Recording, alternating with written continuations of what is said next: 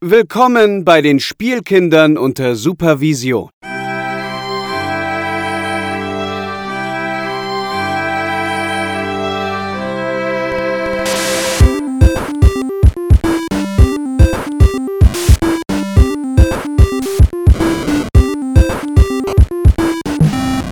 Hallo und herzlich willkommen, liebe Zuhörer da draußen in den Endgeräten, zu einer neuen Folge der Spielkinder unter Supervision. Wir reden heute mal wieder über die PlayStation 4 und die fantastischen Titel und vielleicht auch nicht so ganz fantastischen Titel, die auf dieser Konsole rausgekommen sind. Ja, und dazu begrüße ich einen Haufen von Gästen und den ersten Teilhaufen Macht der Kai aus. Hallo wow. Kai. Wunderschön, wie wir jetzt schon den Faden verloren haben. Das ist richtig gut. Machen wir weiter. ich freue mich auch total, dass ich vor allem diese, ähm, diesen wundervollen Vergleich gefunden habe. Dann haben wir da noch den wundervollen Taco. Hallo, Hallo. Taco. Äh, das, das Sahnehäubchen auf unserem Haufen. Hallo Bacon. Ich bin verwirrt. Also Teilhaufen. Ich war noch nie ein Teilhaufen von etwas. Ich kenne so den kleinsten gemeinsamen Teiler oder die, die Schnittmenge oder Teilmenge, aber Teilhaufen war ich noch nie. Ich stelle mir so vor, dass wir irgendwie so, so Human Centipede-mäßig aneinander genäht wurden und wir sind jetzt ein Teilhaufen aus Menschen.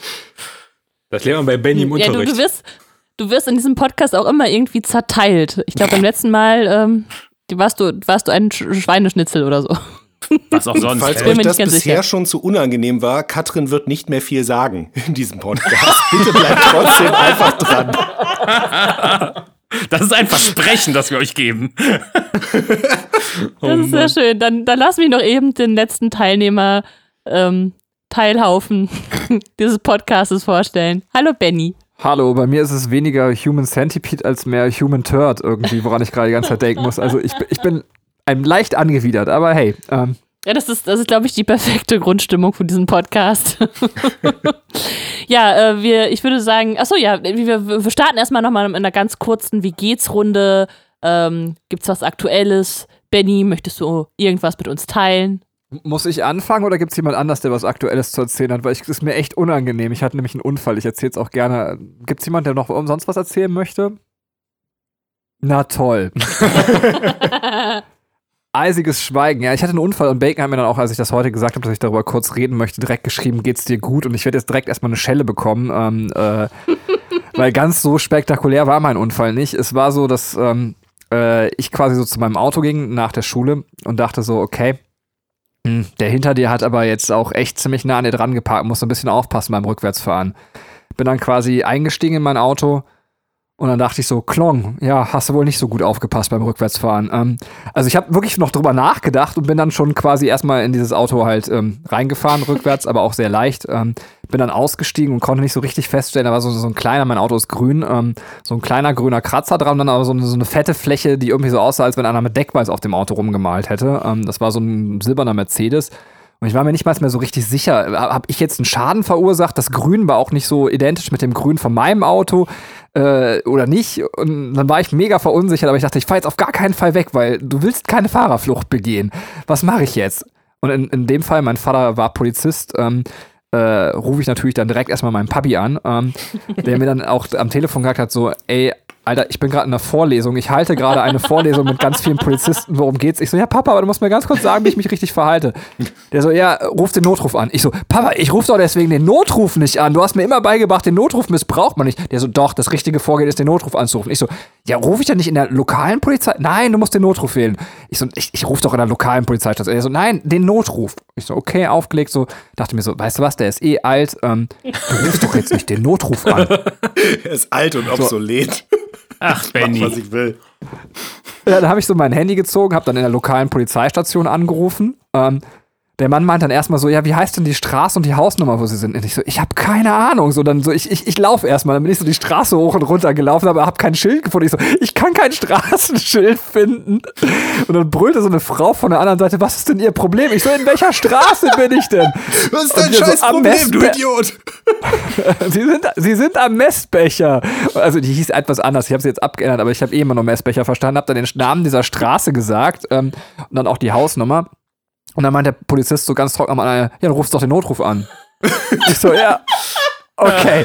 Hab dann hab dann aufgelegt, hab dann so 110 gewählt, hab so, ja, schönen guten Tag, so und so mein Name. Ähm, also ich wollte Ihnen erstmal sagen, es ist völlig unwichtig, weswegen ich anrufe, aber ich habe da Ihren Kollegen auf der örtlichen Wache angerufen und der hat mir gesagt, ich soll wirklich den Notruf anrufen. Und der so, ja, sag ich doch erstmal, worum es geht. Ich so, ja, ich habe einen Autounfall gebaut, aber ich bin mir auch nicht sicher, ob ich einen Autounfall gebaut habe.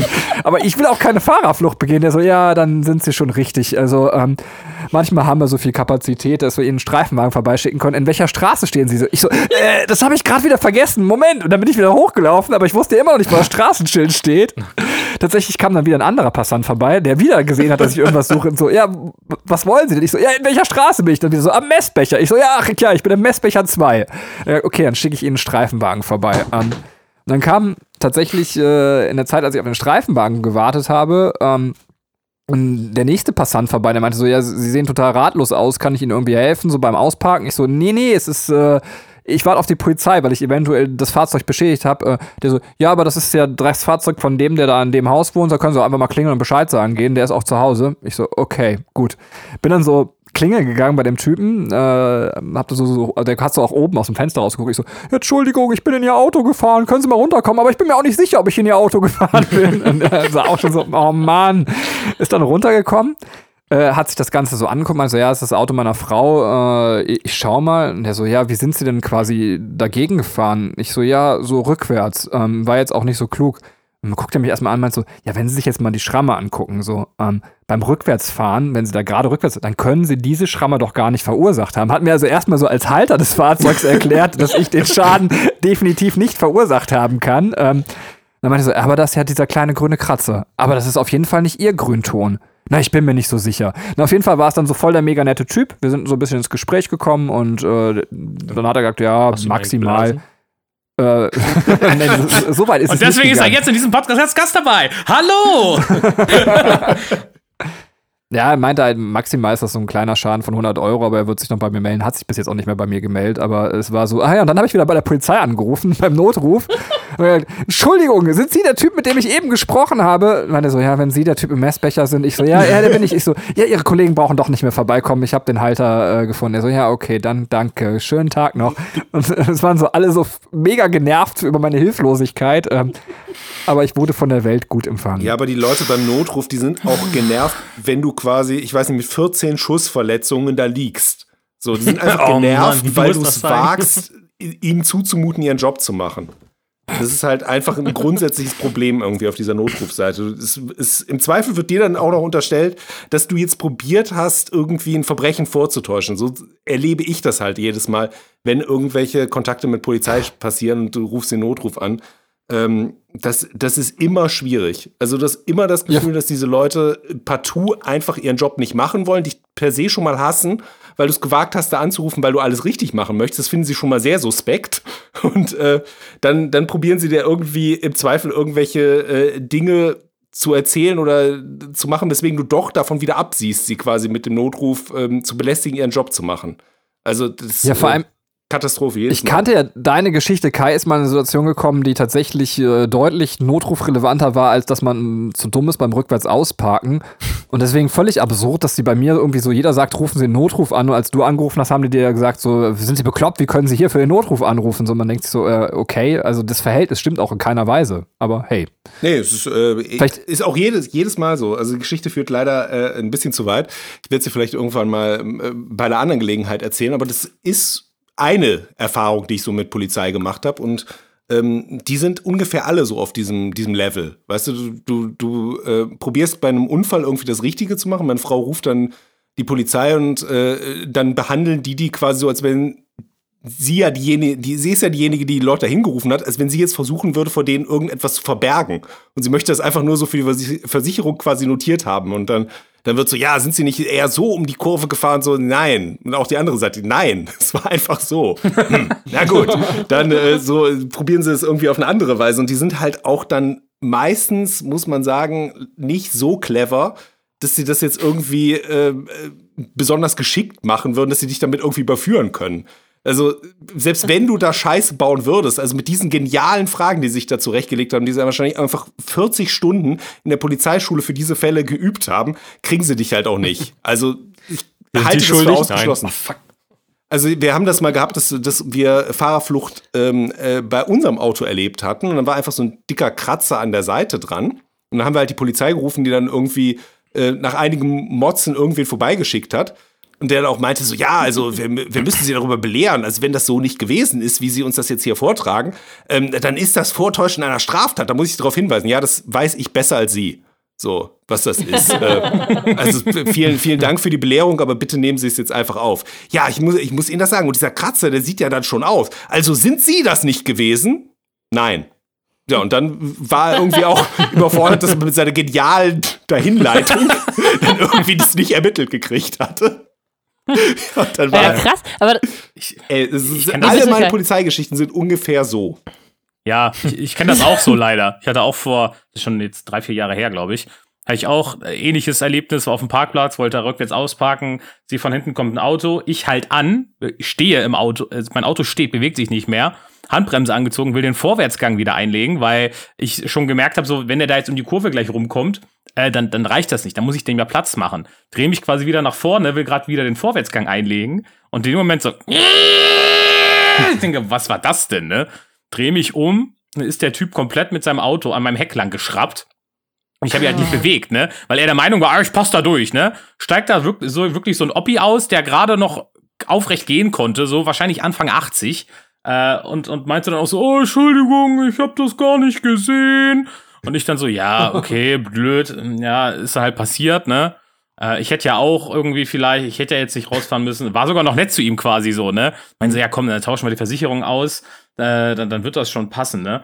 Aber äh, meinen Sie nicht, da sollten wir die Polizei rufen? Und gesagt, wissen Sie was, eigentlich haben Sie recht, wir sind uns ja einig, aber wir rufen einfach mal die Polizei. Ruf ich da an und der Typ auch super genervt, meint so, können Sie das nicht alleine regeln? Ich meine, wenn du Mit wie wenn Männer, mit den Fäusten. also, ja, ich meine, wie, wie Benny schon sagt, ne, man, man ist dann, man hat ja Hemmungen, wenn man jetzt nicht Ja, wirklich ja. Ein, ein tatsächliches Verbrechen hat, da anzurufen, so, ne?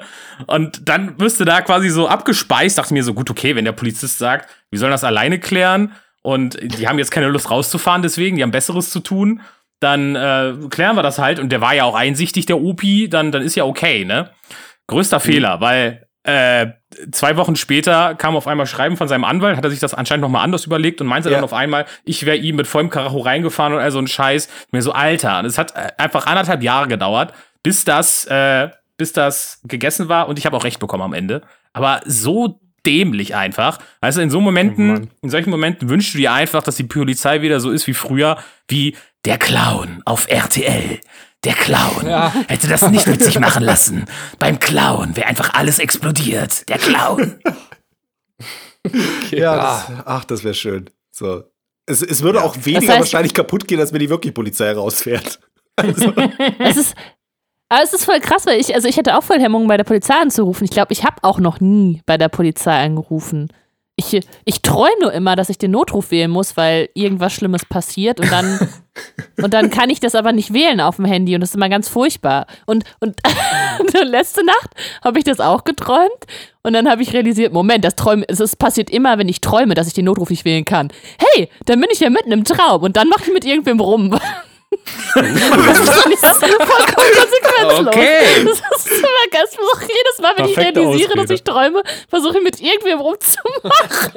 Da, das heißt, du wirst quasi von Mike Myers in deiner Wohnung verfolgt, willst den wählen, kannst ihn einmal nicht wählen. und Und geil. sagst dann, ach, dann träume ich, dann mache ich halt mit ihm rum. Was soll's denn? So, Ja, weil ich, okay. dann, weil ich dann merke, dass ich die Realität da beeinflussen kann. Und das ist dann voll cool. Ja, Sex with the Rock. das- das- das Jackpot. Das Dramatische ist, dass auch nie wirklich was passiert, weil dann, aber Mike dann Myers ist muss es halt zugucken. Traumlogik, dann passiert wieder irgendwas anderes. Ja. Benny, merkst du was? Deine Frau flüchtet in ihren Träumen zu anderen Männern. Sie gibt es offen im Internet zu. So, nicht nur. nicht nur. Sie gibt's nicht, Nicht nur im Traum. Internet. Ey, sie gibt's nicht, Aber sie gibt's nicht nur offen im Internet zu. Die wacht echt morgens auf und erzählt mir so, ja, heute habe ich im Traum mit dem und dem gebumst. Ihr würdet euch echt wundern, wer da alles schon weggeflankt wurde. Also, äh, Ich glaube, ich will es nicht wissen. Und ihr fragt euch, warum ich sage, dass Katrin obszön ist. Ja? Ich, ich sag mal, das ist jetzt tagsüber ist das quasi ein Podcast, den wir aufnehmen. Heute Nacht in Katrins Träumen ist das ein Gangbang. Also, Mit dem Opa aus meiner Erzählung, der aus dem Auto kam. Der hat sie angetan. Ihr stellt, nein, ihr stellt dir das auch Da bin ich wohl drüber geschrammt. ne? ja. Soll ich mal über sie? Sie hören von meinem Ich Abfall. also noch die Polizei rufen. Ey, meine Träume sind keine schlechten Pornos, ja? Ah, schön. Ja. Okay. Ähm, wir sollten mal wieder zum eigentlichen Thema kommen. Vielleicht. Ähm, was war das Thema nochmal? Also PlayStation 4, wir haben aufgehört ähm, irgendwo 2016, 17 so in, äh, beim Übergang, glaube ich. Ähm, und ich würde da, da ich äh, tatsächlich bei den Spielen nicht ganz so versiert bin, die Moderation jetzt an Benny abgeben. Der wird uns ein bisschen besser durchführen.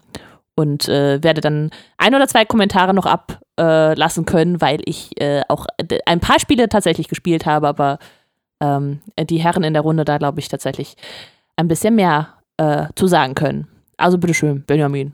Warte mal ab, in diesem Jahr geht es bei dir auch richtig ab. Aber tatsächlich, äh, so so kompliziert ist es nicht. Wir sind am Anfang des Jahres 2017 und haben noch nicht über Resident Evil 7 gesprochen. Und ich weiß, dass der Taco es ganz frisch gezockt hat. Äh, deswegen würde ich ihm einfach zuerst das Wort lassen, wie er Resident Evil 7 fand. Und dann können wir alle noch unseren Senf dazu abgeben. Bitte, Taco. Äh, also ich war bei Resident Evil 7, war ich ja total von dieser Demo begeistert. Ähm, die fand ich richtig geil. Ähm, und hatte, hatte auch bei der Demo ein bisschen so PT-Vibes. Es war ja alles ein bisschen da, ähm, dar darauf oder so aufgezogen. Ähm, hab's dann, als ich das zum ersten Mal gespielt habe, dann als es rauskam, irgendwann Ende 2017 habe ich es dann mal zum ersten Mal gespielt, ähm, war ich tatsächlich am Anfang noch nicht so angetan. Ähm, ich habe es aber auch nur so kurz angespielt. Ähm, hab's jetzt aber ja Anfang des Jahres noch mal nachholen können ähm, und muss sagen, dass ich das doch schon echt ganz geil finde. Ich finde aber, es hat also es hat für mich einfach immer noch nicht so Vielleicht ist das auch einfach nur irgendwas, was ich mir eingebildet habe, aber es ist nicht, nicht so gruselig, wie ich mir irgendwie so ein Resident Evil vorstelle. Ähm, also es hat zwar schon eine geile Atmosphäre, aber es ist jetzt nicht so ein, so ein krasser Schocker. Vielleicht ein Okay. bisschen schwierig zu erklären. Aber ähm, insgesamt fand ich das alles sehr cool, äh, dass, dass man in First Person, war auch mein erstes Resident Evil, oder ist da, glaube ich, sogar das erste Resident Evil in First Person? Ja. Ähm, ja, okay, also fand ich echt cool umgesetzt, ähm, dieses Resident Evil-System. Ähm, und hat mir Spaß gemacht. Okay, und ich weiß, dass Bacon, glaube ich, äh, ein langjähriger Serienfan ist oder zumindest jeden Teil gezockt hat. Also ich glaube, er ist kein Hardcore-Fan, aber ähm, zumindest hat er jeden Teil gespielt. Äh, Wie war es denn für dich da, Bacon? Das, das hast du sehr gut beschrieben. Ähm, es ist vollkommen richtig, was du sagst. ähm, ich fand Resident Evil 7, hat mich vorab auch echt gefreut, weil Resident Evil 6 ist mit das größte Stück Scheiße, was jemals in Software gepresst wurde, wenn du mich fragst. Ähm, und deswegen war dann so nach der Ankündigung von Resident Evil war die Hoffnung da, dass Resident Evil wieder zu dem zurückkehrt, was es mal war, nämlich Survival Horror und kein Call of Duties mit Zombies. Ähm, und ähm, das hat es zum Teil auch gemacht und hatte wirklich eine geile Atmosphäre, hat mir auch sehr großen Spaß gemacht. Ähm, ich fand es schon stellenweise deutlich gruseliger. Also ich weiß jetzt nicht, was Taco da so gefehlt hat. Das Problem, was ich hatte, war, dass ab der zweiten Hälfte des Spiels, da hat sich dann Capcom wieder so gesagt, nee, nee, du, dieses Survival-Horror, das wollen zwar alle haben, aber eigentlich haben wir doch mehr Bock so auf wegballern und so. So einfach nur alles kaputt machen. Und ab der zweiten Hälfte verliert sich das, das Spiel leider in so einen, so einen Baller-Bullshit. Äh, am Anfang hast du wirklich noch sehr wenig Munition und musst dir das auch wirklich einteilen und so, so wie es halt auch früher bei Resident Evil war. Und ab der zweiten Hälfte des Spiels driftet das halt wirklich in dämliches Geballer ab, so ein bisschen. Das war schade, ähm, aber es hat mir alles in allem sehr großen Spaß gemacht. Also Resident Evil 7 war auf jeden Fall ein Schritt zurück in die richtige Richtung. Und ähm, Resident Evil 8 ist ja jetzt auch angekündigt für die, für die Next-Gen-Konsolen. Und das sieht erstmal vom ersten Trailer, den man gesehen hat, auch ganz gut aus. Und ich hoffe, sie orientieren sich wirklich mehr an dem Survival-Horror-Ding und lassen dieses Action-Geballer weg. So, ich habe auch tatsächlich Resident Evil 7 komplett gestreamt damals. Das war das erste Spiel, was ich jemals gestreamt habe, glaube ich. Noch auf YouTube. Kann man sich alles noch angucken, ist noch da. Ähm, ja. Äh, ja, nee, ich habe es tatsächlich auch gespielt. Also ich weiß, dass Kai es nicht gespielt hat, deswegen übergehe ich Kai einfach mal. äh, Ja, so Kai hätte aber gleich noch Ähm, eine Frage dazu. Gerne, gerne. ähm, und für mich ist es so, dass meine Eltern, habe ich auch schon tausendmal im Podcast erwähnt, ich komme aus einem sehr religiösen Haushalt und das ganze so Horrorgenre in meiner Kindheit waren immer so, erstens A, weil alles okkult war äh, war ich da mal sehr vorsichtig und haben mir meine Eltern auch mal gesagt, dass sich das bei mir Ängste auslösen könnte und sowas. Ähm, das heißt, ich habe zwar irgendwann später auch Horrorfilme gesehen, aber auch gerade bei Horrorspielen war ich immer so sehr zurückhaltend, weil ich dann dachte, ich war eh immer jemand, der sowieso viel Angst hat, dass ich dachte nicht, dass das irgendwas mit mir macht und äh, so ein bisschen über PT und, und das, was Taco auch gesagt hat über die Demo, jetzt aber so angefixt, dachte ich so, ey, irgendwie hast du schon ein bisschen Schiss, aber weißt du was? Du machst das jetzt einfach mal. Du spielst dieses Spiel. Und dann musste Katrin immer, während ich Resident Evil 7 gespielt habe, in der Küche irgendwas machen. Dann hat, war in der Küche Licht an und im Wohnzimmer war alles dunkel und ich habe da quasi ähm, Resident Evil 7 gespielt. Aber ich habe mich auch nicht getraut, wenn Katrin nicht in der Küche war, Resident Evil 7 alleine zu spielen. Und für mich war das eine mega schöne Erfahrung im Sinne der Immersion, weil ich eben wirklich viel Angst hatte. War es tatsächlich, und das, ich glaube, wenn man das Genre eben nicht gewöhnt ist, dann kommt das halt alles mega krass, ähm, dass, dass man so seinen Urlaub in, in der Angst verbracht hat, aber sobald ich dann eben meine Kopfhörer wieder ausgezogen habe und die Playstation ausgemacht habe, war es anders als bei Horrorfilmen teilweise bei mir dann auch eben diese Angst vorbei. Ähm, aber deswegen hat mich das Spiel total geflasht und gehört auch einfach irgendwie so mit zu meinen Top-Playstation- äh, äh, vier Spielen tatsächlich. So, es wird in meine Top 10 reinrechnen, weil es für mich einfach eine persönlich total krasse Erfahrung war. Also gerade dieser ganze Anfangsteil, den ihr beschreibt, ähm, äh, fand ich mega krass. Und ich erinnere mich, jetzt kommt so ein Mini-Spoiler, wer es nicht hören will, soll weghören. Es gibt dann immer, dass man so, so ein, weiß ich nicht, so, so ein Raum mit so Löchern, also so irgendwie schon so, ist das draußen? Ich weiß nicht mehr, sind auf jeden Fall so Erdlöcher. Und auf einmal steht so eine Olle, guckt dir mitten ins Gesicht. Ähm, mm. Und ich weiß, dass ich so richtig, richtig, richtig hart abgekreischt habe, aber so richtig hart. ähm, bestimmt vier Minuten am Stück so, ah! Ja, auf jeden Fall ähm, fand ich sehr, sehr schön und freue mich tatsächlich deswegen auch sehr auf Resident Evil 8. Ähm, ja. Äh, aber verstehe auch, was Bacon sagt, dass es am Ende vielleicht ein bisschen zu sehr Geballer war und immer, wenn man mit den Bossen Kontakt hatte, sobald man einmal von denen getötet worden ist, nimmt das wirklich jeden Horror aus dem Spiel raus. Ja. Also, ähm, ja, aber das ist, glaube ich, einfach das Problem des Genres, was man auch nicht gar nicht anders lösen kann. Ähm, Jein. Ja. Es gibt schon Ansätze, wie du es anders machen kannst, aber ähm, ja, das ist halt dieses, das war dann leider, das sind leider noch diese Überreste vom, vom wirklich Bullshit über den Haufen ballern, Resident Evil, was sich irgendwie so über die Jahre etabliert hatte. Wie gesagt, ich hoffe, die äh, entfernen das einfach komplett. So, ja. Ich, kann auch, ich weiß nicht, ob du das DLC gespielt hast dazu. Das DLC fand ich eigentlich auch ganz cool. Nee, habe ich nicht gemacht, ey, dann mache ich das vielleicht noch. Ich dachte, das ist bestimmt voll der Bullshit. Ähm Nö, der ist, das ist ganz cool. Das ist nämlich auch wirklich wieder sehr Survival-lastig. Survival-Horror-lastig. Also, Hat irgendjemand cool. das vor. Wahrscheinlich hat es keiner in VR gespielt, oder? Ähm nee, ich leider nicht. Hätte ich, ich echt noch glaub, Bock Die drauf. ersten glaub, zehn Minuten habe ich mal in VR gespielt. So. Aber das war auch das erste Mal VR, deswegen hatte ich da auch noch richtig krasse Motion Sickness. Ähm, aber das, das trotz, ich sag mal, nicht so ganz geiler PSVR-Grafik, die man da ja hat, war das trotzdem echt krass. Ich glaube auch, wenn du solche Spiele tatsächlich in VR irgendwann spielst und die Grafik da besser ist, da, da werden wahrscheinlich immer Leute draufgehen. Also, aber gut. Ja, ich. ich hätte zu viel Angst. Kai, du hast noch eine Frage. Ja, ich, ich habe ja auch das Problem, dass ich, äh, ich kann zwar Horrorfilme eigentlich gucken, ohne, ohne dass ich da so eine richtige Schmerzgrenze habe, aber ich kann Horrorspiele nicht spielen und ähm, mhm. habe da irgendwie ein ganz anderes, ähm, anderes Stresslevel bei, dass ich das halt nicht genießen kann. Deswegen habe ich das Ganze eher so ein bisschen ähm, interessiert beobachtet, was damit passiert, weil ich äh, Resident Evil 6 ähm, für mich zum Beispiel auch überhaupt nicht als Horrorspiel empfunden habe. Also Benny und ich haben da mal im ja. Koop reingespielt und das ist so lächerlich, das Spiel, ähm, dass da überhaupt kein Horrorgefühl aufkommt. Du kannst dich eigentlich nur die ganze Zeit ähm, irritiert so an den Kopf packen und kannst dir halt überlegen, wer diese Scheiße sich da überlegt hat und äh, kannst eher ja. wie so ein, so ein Trash-Film halt gucken. Ähm, und deswegen habe ich dann gedacht, okay, aber Resident Evil 7 geht ganz eindeutig in eine Richtung, die schaffe ich nicht mehr, die kriege ich nicht mehr hin. Ähm, ich habe mich aber so gefragt, ob ihr wisst, welches Spiel tatsächlich, ich sag mal, auf dem Massenmarkt ähm, erfolgreicher gewesen ist. Weil ähm. dass wir alle wahrscheinlich das eher aus Videospielkunst und allem, ähm, auch wenn ich das nicht spiele, mehr, mehr wertschätzen kann, wenn Resident Evil 7 in die Richtung geht. Ähm, äh, ist ja wahrscheinlich klar, aber ich weiß nicht, ob so der typische Spieler ähm, dann nicht am Ende doch noch mehr das Resident Evil 6 dann gekauft hat, dass das wahrscheinlich jeder irgendwie ähm, für einen Fehlschlag von uns halten wird. So. Hm, ich google das Ich weiß mal. einfach nicht, weil ich, es kann ja sein, dass einfach so die Puristen sagen alle, ja, Resident Evil 7, äh, feines Ding. Und man stellt dann irgendwie fest, es hat sich genau 37 Mal verkauft. nee, also ich habe, Google sagt mir, Resident Evil 6 hat sich nur, in Anführungszeichen nur, 4,9 Millionen Mal weltweit verkauft insgesamt ähm, und war für Capcom halt echt ein, ein, wie soll man sagen, eine Enttäuschung. Ähm, und Resident Evil 7 ist das bestverkaufte Spiel in der gesamten Serie und hat sich 16,1 Millionen Mal verkauft. Ja, aber das ist Also, doch super eigentlich, wenn es genau so rum Ich ausfällt. Ich meine, du siehst ja auch, dass sie an der Formel festhalten, wenn du dir anguckst, wie jetzt Resident Evil 8 gestaltet ist, zum, vom Trailer her zumindest. Dass sie gemerkt Ja. haben, okay, die Formel kommt besser an.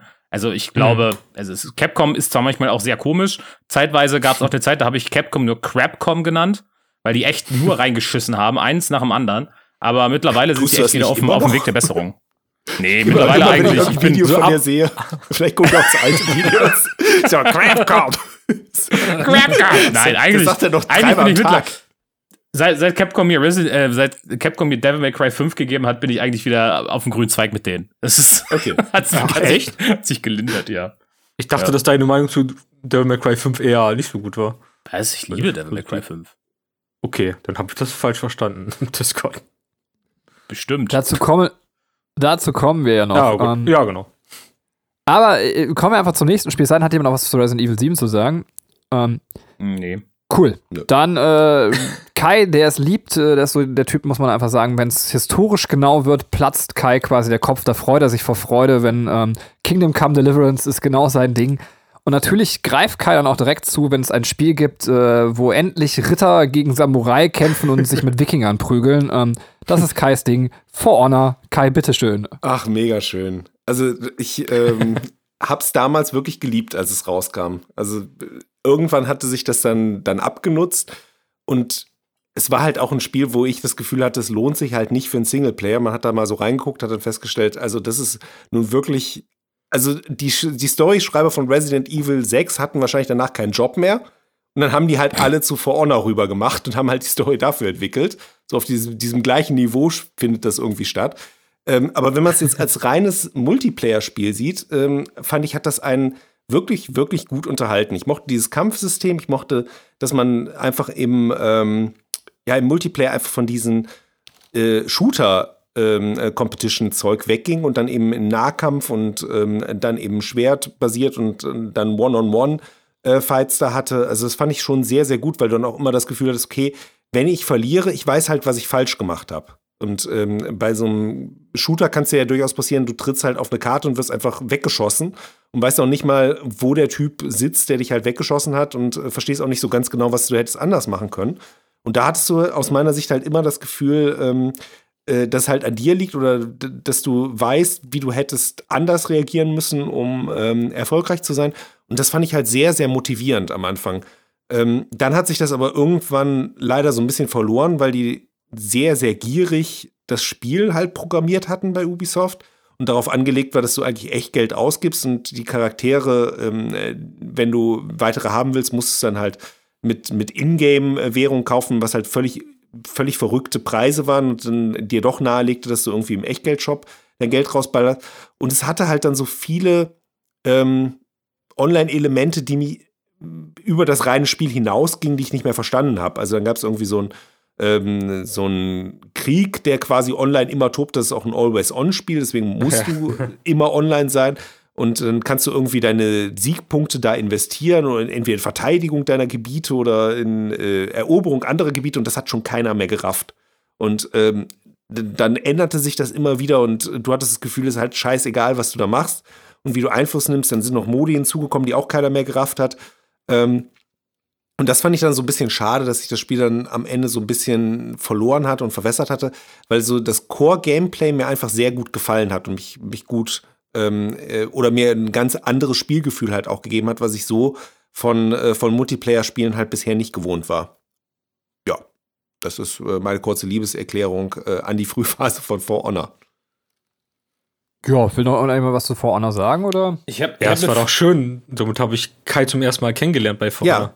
Das stimmt. Wir haben uns, wir haben uns auch darüber kennengelernt, als du als du Ja. mit einem großen Schwert auf mich eingekloppt hast. Ach, das war schön.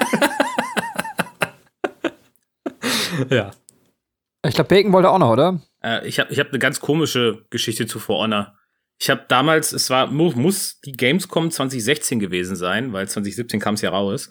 Ähm, und da hatte ich noch nicht, äh, da war ich auch wirklich noch so, dass ich nur tröpfchenweise was für Nintendo gemacht habe. Also das heißt, mittlerweile, wenn ich da bin, dann mache ich ja wirklich den ganzen Tag da, bin ja nur am Buckeln und am Arbeiten. Aber das Jahr war noch so, ich hatte noch relativ viel Freizeit. Ich hatte irgendwie nur zwei oder drei Auftritte und den Rest der Zeit konnte ich da auf der Gamescom machen, was ich wollte. Und dann bin ich da rumgelaufen zwischen dem Blog und habe mir so die Messe angeguckt. Und dann bin ich halt auch zu Ubisoft gegangen und da gab es da For Honor. Und das war irgendwie verhältnismäßig die kürzeste Schlange, deswegen habe ich mich da einfach mal angestellt, weil ich hatte ja auch nur begrenzte Zeit. Und dann war das ganz komisch. Anscheinend hatten diese beiden Promoter, die da drin waren, äh, die da halt drin standen und dir so ein bisschen die Demo erklären sollen, hatten die irgendwie eine Wette am Laufen. Irgendwie so von wegen, wer hier mehr Leute durchbringt, der bezahlt dem anderen eine Kiste Bier oder darf seine Freundin pimpern, keine Ahnung, Alter. ja. Ähm, und dann, dann war ich, hat der, haben die uns so eingeteilt und der Typ war auf einmal, zuerst war er super nett und dann ist der auf einmal umgeswitcht in so eine Art amerikanischer Drill-Instructor. Ich fühlte mich immer wieder wie bei der Bundeswehr. Und so, verdammt nochmal, was macht ihr denn? Wieso lauft ihr nicht links rüber? Ihr müsst die flankieren! Ihr müsst die flankieren! Und dann mir so, der was größte ist mit? Scheiße. Was ist, je also, ja, ich so, was ist mit dem Typen auf einmal los, ne?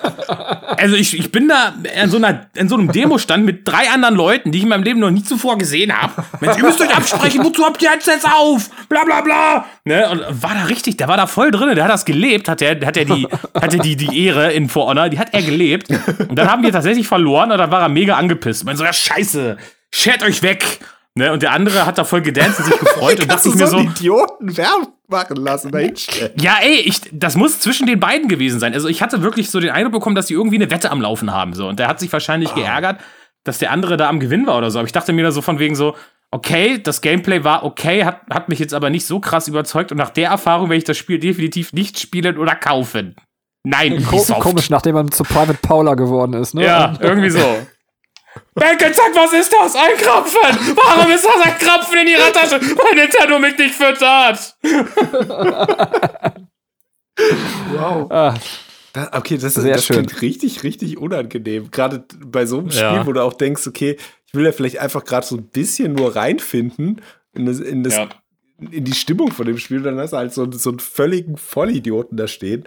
Ähm, der, In dem Fall ich. Der einfach das Spiel nicht verstanden hat. Ich, ich finde nicht, dass du in der Geschichte der Vollidiot bist. Also die, die, die Rolle des Vollidioten ist anderweitig besetzt. Ja, ein Gewinn für diesen Tag, ja. Äh, Ich möchte noch ganz kurz was bei dem Spiel auch zu menschlichen Abgründen sagen, weil es mir gerade noch einfiel. Äh, Man kann dem Spiel zum Beispiel 3 gegen 3 spielen. Das haben wir auch mit dem Taco Kai und äh, ich oft getan und war natürlich mega erfolgreich. Ähm, Ich erinnere mich an einen Abend, dass, da, da, gab es den Taco noch nicht. Ähm, äh, Da habe ich mit Kai 2 gegen 2 gespielt und wir haben so ein Team erwischt, die haben uns jedes Mal quasi ähm, abgeschlachtet. Also tatsächlich. Und dann haben die aber jedes Mal ein Rematch gestartet und Kai und ich hatten irgendwie eine diebische Freude daran zu sagen, ey, es wird diesen einen Moment geben, wo wir sie einfach auch mal fertig machen. Ähm, wir, wir sind auch so, ich glaube, Kai und ich gehen auch völlig im Scheitern auf. Also so im, im so Gewinn unser gehen wir Ding. gar nicht auf. Ja, das ist tatsächlich unser Ding, ne? Ähm, und dann haben wir die aber so nach 40 Partien haben wir die das erste Mal in unserem Leben irgendwie abgeschlachtet. Und sind die sofort rausgegangen. Also das, da denke ich mir auch mal, was, was sind das für Menschen? So, die, die einfach so ihre Freude daran haben, jemanden 40 Mal zu killen und wenn man selber einmal verliert, so, ja, dann mach ich Rage Quit. Also, ähm, nicht wahr krass, sein. Aber Shilton doch. Bacons komischer Typ von der Gamescom war das so. Kann ich ja so eine Scheiße. Wahrscheinlich. Wahrscheinlich, ja. ja. so, äh, ich weiß nicht, ob jemand äh, dazwischen noch was zu spielen sagen möchte. Ja, ich- Der nächste Ja, hab bitte, ich dachte es mir auch schon fast. Äh, ja. ja, sorry. Ich habe tatsächlich Du möchtest zwei. bestimmt was zu Berserk in the Band of Hawk sagen, oder? Haben wir das letzte Mal, glaube ich, schon ganz kurz. Das kann ich meine überspringen. Aber ich habe jetzt in der Liste vorher was anderes gesehen, nämlich Yakuza Zero. Okay, Das habe ich nämlich, ich das habe ich nämlich auch erst vor kurzem gespielt, weil mir ganz viele Leute aus meiner Community gesagt haben und auch Vince, der da anscheinend voll drauf abgeht. Und ich weiß, Taco ist auch großer Fan. Ähm, ich soll doch mal Yakuza spielen. Das macht mir bestimmt Spaß. Und ich dachte, ähm, ja okay, wenn mir das so viele Leute sagen, dann, dann checkst du das einfach mal aus. Äh, und ich habe sehr gemischte Gefühle zu dem Spiel gehabt. Ich habe bisher jetzt nur Yakuza Zero gespielt. Das ist ein Prequel zu halt dem äh, ersten Teil. Ist quasi eigentlich, wenn man, Taco verbessert mich, wenn ich Quatsch sage, aber wenn man es in chronologischer bzw. Release-Reihenfolge sieht, dann ist es eigentlich Teil 3, aber es ist halt ein äh, Prequel. Und ähm, ich dachte am Anfang so, das wäre so Japans Antwort auf GTA. So hatte ich das so, so wahrgenommen. Und dann habe ich es gespielt und habe festgestellt, nee, Alter, das ist im Prinzip ähm, Shenmue, nur mit Kriminellen. Und ähm, gibt dir halt eine, eine, eine Mafia-Yakuza-Story. Und im Prinzip dieses gesamte Setting, die Story, die Charaktere, mehr oder weniger, ähm, dass du halt durch so eine japanische, authentische japanische Stadt laufen kannst und die ganzen dämlichen Nebenbeschäftigungen, die du so machen kannst, was man halt auch aus Shenmue kennt.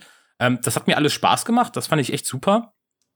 Aber die, die, die, die, die, die Story an sich, wie die geschrieben ist und zum Teil auch das eigentliche Gameplay, worauf es ja in dem Spiel eigentlich ankommt, das hat mich eigentlich nur angekotzt. So, nur angekotzt. und ich, aber ist das so ein Beat'em-up-Gameplay? Also als Außensteher, ich habe es nie gespielt, mich hat das immer verwirrt. Also naja, hast du, so hast, du, hast du Shenmue mal gespielt oder kennst du Shenmue? Das ist schwer zu erklären. Ja, also ich, ich kenne Shenmue und äh, aber äh, also ich kenne das aber nur von Bildern, also nie gespielt tatsächlich. So. Ähm. Ja, das ist im Prinzip, du bist in einem sehr in einem, in einem Stadtteil, ja, der sehr detailliert ausgearbeitet ist, aber effektiv nicht besonders groß ist und du kannst da einfach rumlaufen und machst halt wie, wie Quests Aufgaben, ne? Weiß ich nicht. Du sprichst irgendein Passant mit dir und der sagt, ja, ey, kannst du mir nicht irgendwie da hinten in dem Laden, ich habe nicht genug Geld, kannst du mir nicht da irgendwie das Ding kaufen, meine Freundin verlässt mich sonst oder sowas. Dann machst du das, gehst da hin äh, und dann entwickelt sich da irgendeine total abstruse Side-Story, der du folgen kannst, mit total seltsamen Charakteren. Das ist halt super lächerlich, super japanisch so. Und der, der eigentliche Mainplot geht halt darum, dass du ein Yakuza bist und du willst halt in der Mafia aufsteigen und dich von den anderen Mafiosis da jetzt halt nicht unterkriegen lassen. Und dann prügelst du so ein bisschen wie bei, es ist schwer zu beschreiben, wenn man das Kampfsystem nicht kennt. Es ist eigentlich so ein, Virtual Fighter, darauf basiert das ja. Aber ja, okay. Ja, so ja, aber ich glaube, er kennt auch Virtual Fighter nicht, Das ist so ganz speziell. Ja, also doch, tatsächlich. Also, ja. aber auch, auch nicht gespielt selber. Ähm. Okay. Ja, das ist was schwer zu sagen. Wenn du dir so im Prinzip einen von diesen Oldschool Side-Scrollern vorstellst, so ein Beat'em-up, ne, wo du einfach durch die Stadt läufst, so und, ja, und ja. Gegner ummobst, immer wieder so, ne? Das in 3D genau. gedacht, wenn du sie so denkst. Ne? Okay.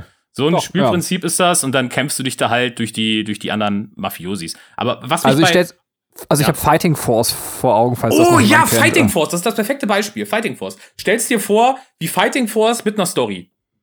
Okay. Fighting Force war geil. Für die damalige Zeit, ja.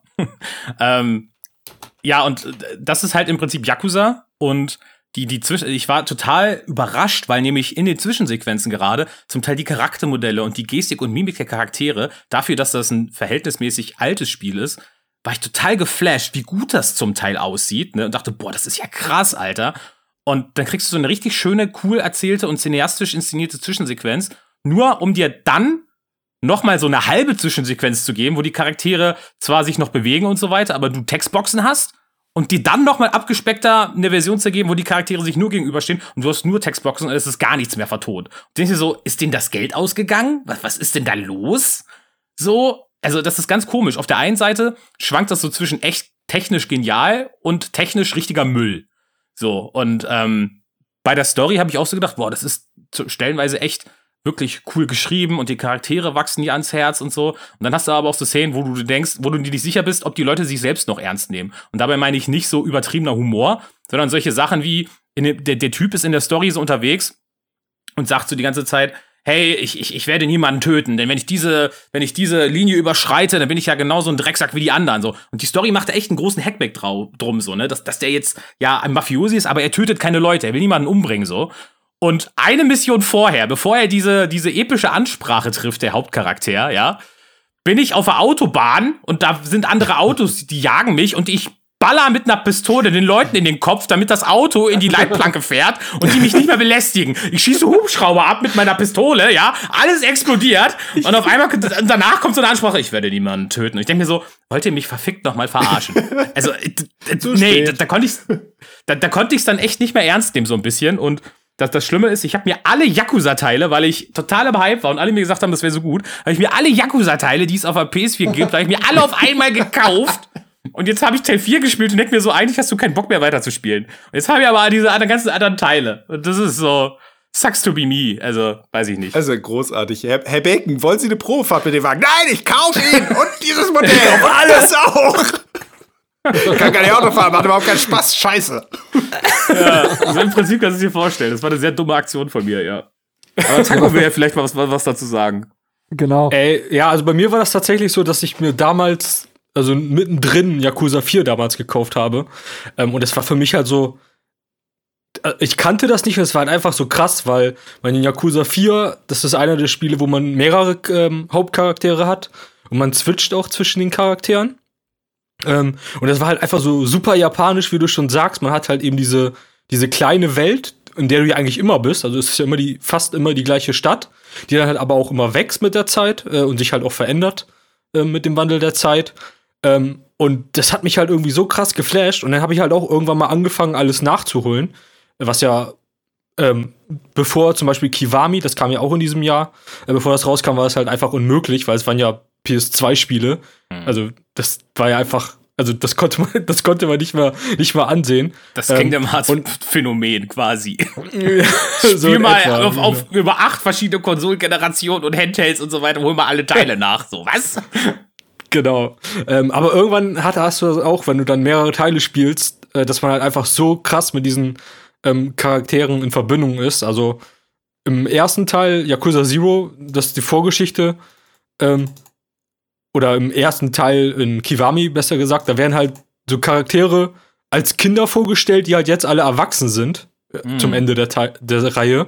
Und ähm, du hast halt irgendwie so die ganze Geschichte miterlebt und siehst jetzt, wie die ganzen Kinder als, als Halberwachsene, sag ich jetzt mal, ihr eigenes Leben leben und ähm, irgendwie bist du so richtig stolz, weil du die voll begleitet hast.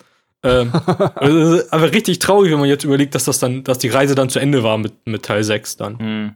Ja, das, das, was du erzählst, ich glaube, das ist auch das, was die Leute so catcht. Und das ist auch das, was ich dem Spiel echt anrechne. So von der Inszenierung der Story an sich, das ist schon echt cool gemacht. Und gerade in diesem super japanischen Setting gibt's halt wenig Vergleichbares so. Aber so das Gameplay und so genannte Inkonsistenzen, die ich gerade erwähnt habe, die, die sind dann leider so, dass die für mich so hart, dass das andere irgendwie kaputt machen. Also ich weiß nicht. Ich habe die Spiele jetzt, ob ich irgendwann noch mal die Zeit finde, noch mal Teil 1 wirklich nachzuholen. Vielleicht komme ich dann irgendwie rein, aber ich, ich bezweifle es gerade, ehrlich gesagt. Weil man hat ja, je älter man wird, auch immer weniger Zeit einfach. Ja, das ist natürlich. Hm. Ja. Aber genau, also da ist es halt auch so wirklich, also irgendwie Charaktere, Charaktere sterben nicht wirklich. So, das ist halt einfach. Und Die sind halt super japanisch und die übertreiben, so wie du schon sagst, so in den Kämpfen selber steckst du den anderen irgendwie das Messer in den Kopf oder sowas. Und es wird auch super brutal, diese ganzen Kämpfe. Ähm, aber am Ende hast du es dann immer noch, oh, der hat knapp, knapp überlebt und so weiter. Und es ist Ja. dann immer der Big Reveal, ähm, der Böse ist gar nicht tot oder der Gute ist gar nicht tot. Ähm, da muss man dann tatsächlich schon mit leben. Äh, aber ich, also mich hat es dann tatsächlich nicht mehr gestört.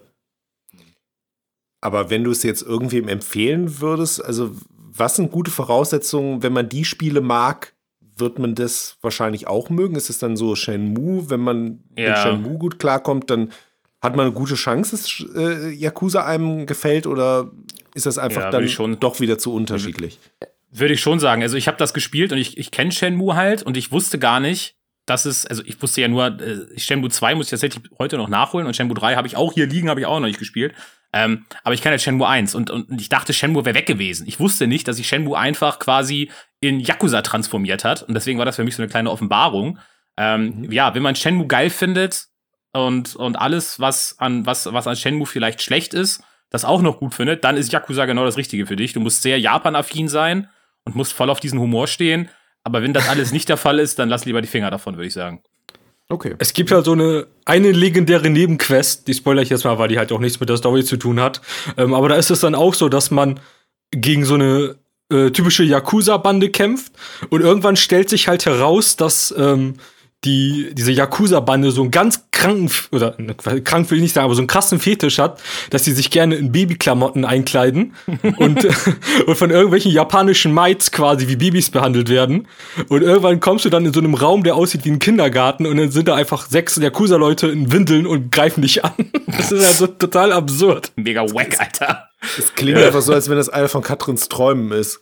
Oder zumindest so Es gibt doch, es gibt doch in Yakuza Zero, da stehst du da einfach so und du, du, du, du erhältst dich mit so einem NPC, ne? Und die Kameraeinstellung ist mit Absicht so, dass jetzt quasi, also die verändert sich schon, dass es eine besondere Kameraeinstellung ist. Und auf einmal siehst du im Hintergrund einfach einen Typen in Unterhose und der danst einfach die ganze Zeit so. Du denkst dir so, was ist mit ihm? Und dann ist er immer wie so ein Easter Egg ganz oft im Hintergrund, ne, bis du ihn irgendwann triffst und ihn ansprechen kannst. Und du denkst, Digga, Ja. was läuft mit dir so, ne? Und er so, ja, ich liebe die Freiheit. Freiheit für alle. Woo! Und du denkst so, okay. Also solche Sachen macht das Spiel halt, ne? Wenn man auf sowas Bock hat, dann ja, cool, aber ansonsten, nee. ja. Okay, dann können wir jetzt äh, nach diesem umstrittenen Titel zu einem etwas weniger umstrittenen Titel kommen, und zwar zu Horizon Zero Dawn. Ähm, wir alle haben uns doch schon drauf gefreut. Äh, tatsächlich ist das der Moment gewesen, zumindest in unserem Leben, wo, wo Katrin quasi bei den großen Blockbustern das Mitspielen äh, quasi angefangen hat. Ähm, und ich, vielleicht deswegen möchte Katrin einfach starten, äh, um über den Titel zu reden. Okay. ähm, ja, es war für mich tatsächlich äh, eine neue Erfahrung, gerade auch ähm, äh, das, das Gameplay, also die Art. Ich glaube, da hatte ich vorher nicht so viel ähm, mit am Hut gehabt. Äh, wie, wie, nennt man die Art des Gameplays? Schlecht Breath of the Wild kopiert nennt man das. Third Person. Das bessere Breath of the Wild. Dankeschön. So. Ja, bevor ich jetzt hier äh, rumstotter und was, was, was suche, also Benny musste mich auch ein bisschen da durchprügeln, weil gerade ähm, gerade äh, bei End, ja. Achso, ja, Entschuldigung, das, das, das kann, ich, wir müssen, bevor wir beim Endgegner anfangen, müssen wir beim Anfang anfangen. Also, ähm, erinnert ihr euch an eure ersten Versuche, wo ihr dreidimensional gespielt habt? Oh, also, das dass man das mit der Kamera erst. Das ist schlimm. Mario genau. 64, ja. Genau, ja, ging mir auch schon. so. Aber das musste ich halt alles, als jemand, der jetzt jahrelang spielt, neben Katrin ertragen, wenn sie immer so durch die Gegend gelaufen ist und dann so die Kamera auf den Boden oder irgendwo, wo sie überhaupt nicht hingekriegt. Oh Weil ich dachte so, ich werde wahnsinnig. Ich habe Katrin selten so viel angeschrien. Ähm. das tat mir auch total leid. Ich möchte mich hier mit öffentlich entschuldigen. Jetzt bitte erzähl mir, was ich hier beim äh, Endboss angetan habe. Äh, na, aber ganz ehrlich, also wenn, wenn ich jetzt in der, äh, in der Rolle bin, jemanden zu beobachten, der so spielt, dann, dann rollen sich mir die, die Fußnägel auf. Also ich also dass du das, dass du mich nur angeschrien hast. Dafür mein Respekt, Benjamin. ähm, ja, genau. Also ich meine, das, es hörte nicht nur ähm, da auf, sondern auch bei den ähm, bei den Endbossen, wo ich echt äh, körperlich verausgabt war, nachdem ich mich so angestrengt habe, diese blöden Endbosse da zu besiegen. Und dann ähm, mussten wir schlafen gehen und ich weiß, ich kann jetzt nicht schlafen. also, ähm, ja, da, da, musste ich durch eine harte Schule gehen. Benny musste, ähm, musste auch dadurch und wir haben es dann geschafft und haben unsere Beziehung damit gestärkt.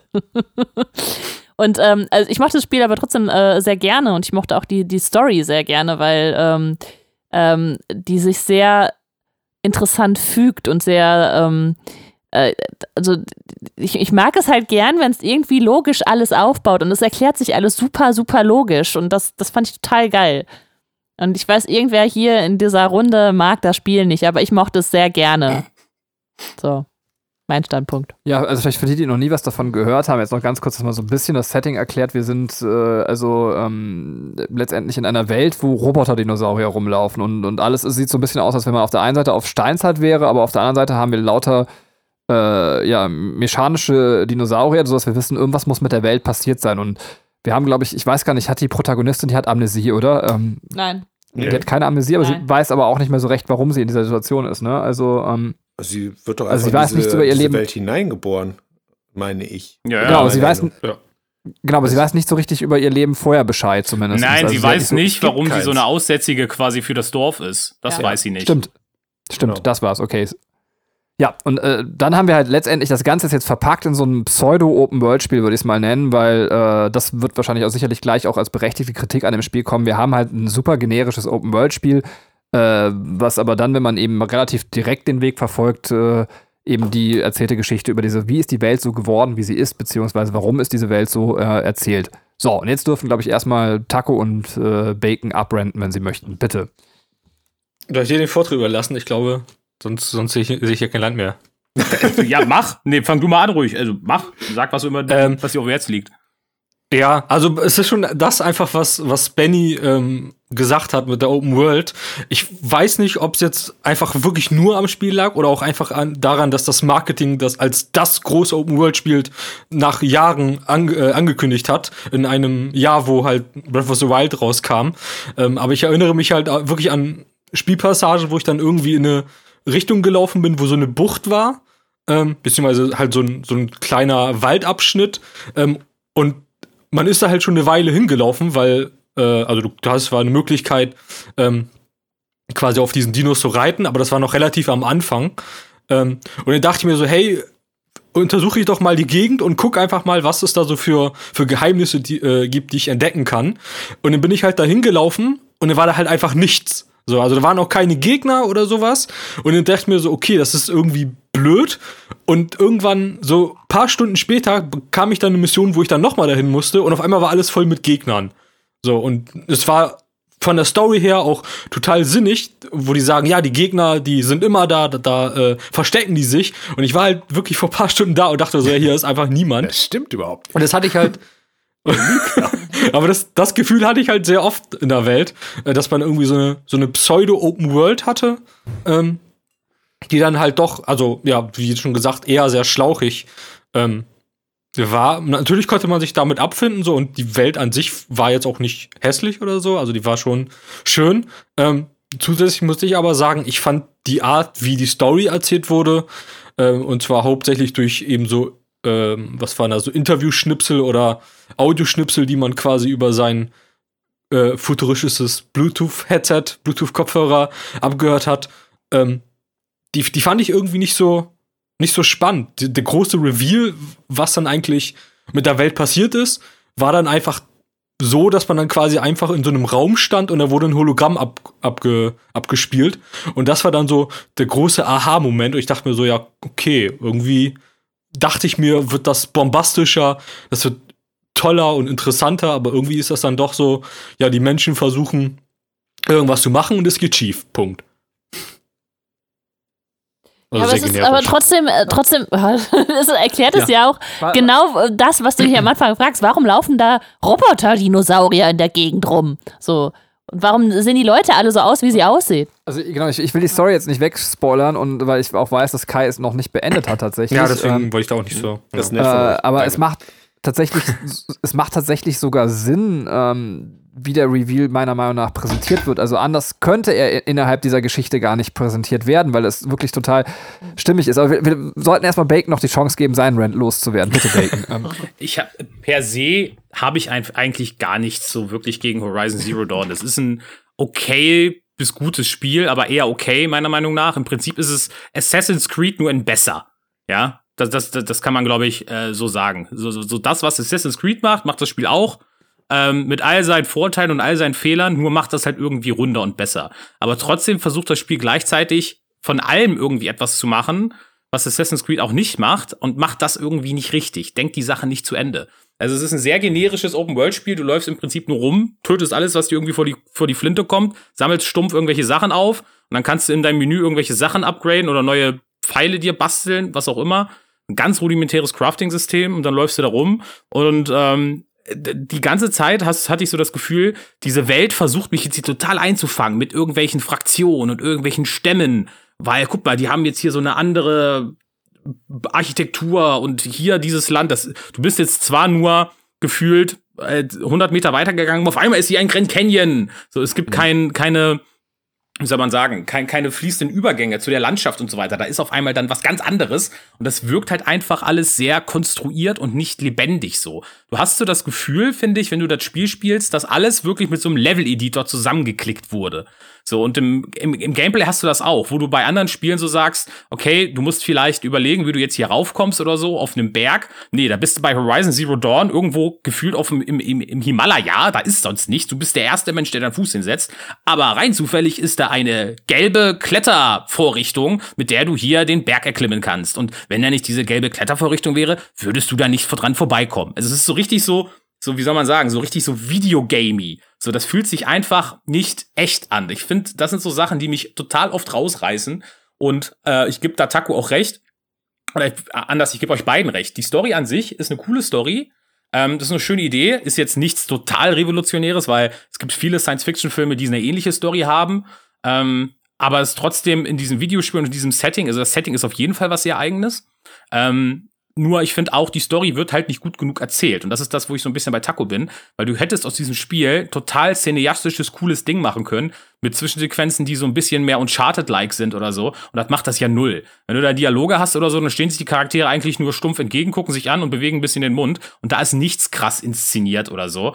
Es gibt keinen wirklichen großen, also du, du, kämpfst zwar gegen diese Maschinen und wenn man das Spiel weiterspielt, versteht man auch, wer da in Anführungszeichen so ein bisschen der Antagonist ist, aber das ist alles wie soll man sagen, da, da gibt es nicht wirklich einen eigenen Gegner, gegen den du kämpfst. Da gibt es keine eigene tatsächliche Kraft, gegen die du dich auflehnen musst. Das ist so, das ist alles nicht so richtig, wie soll man sagen, ähm, als wenn du, als wenn du ein Bild hast und das ist einfach nicht scharf gestellt.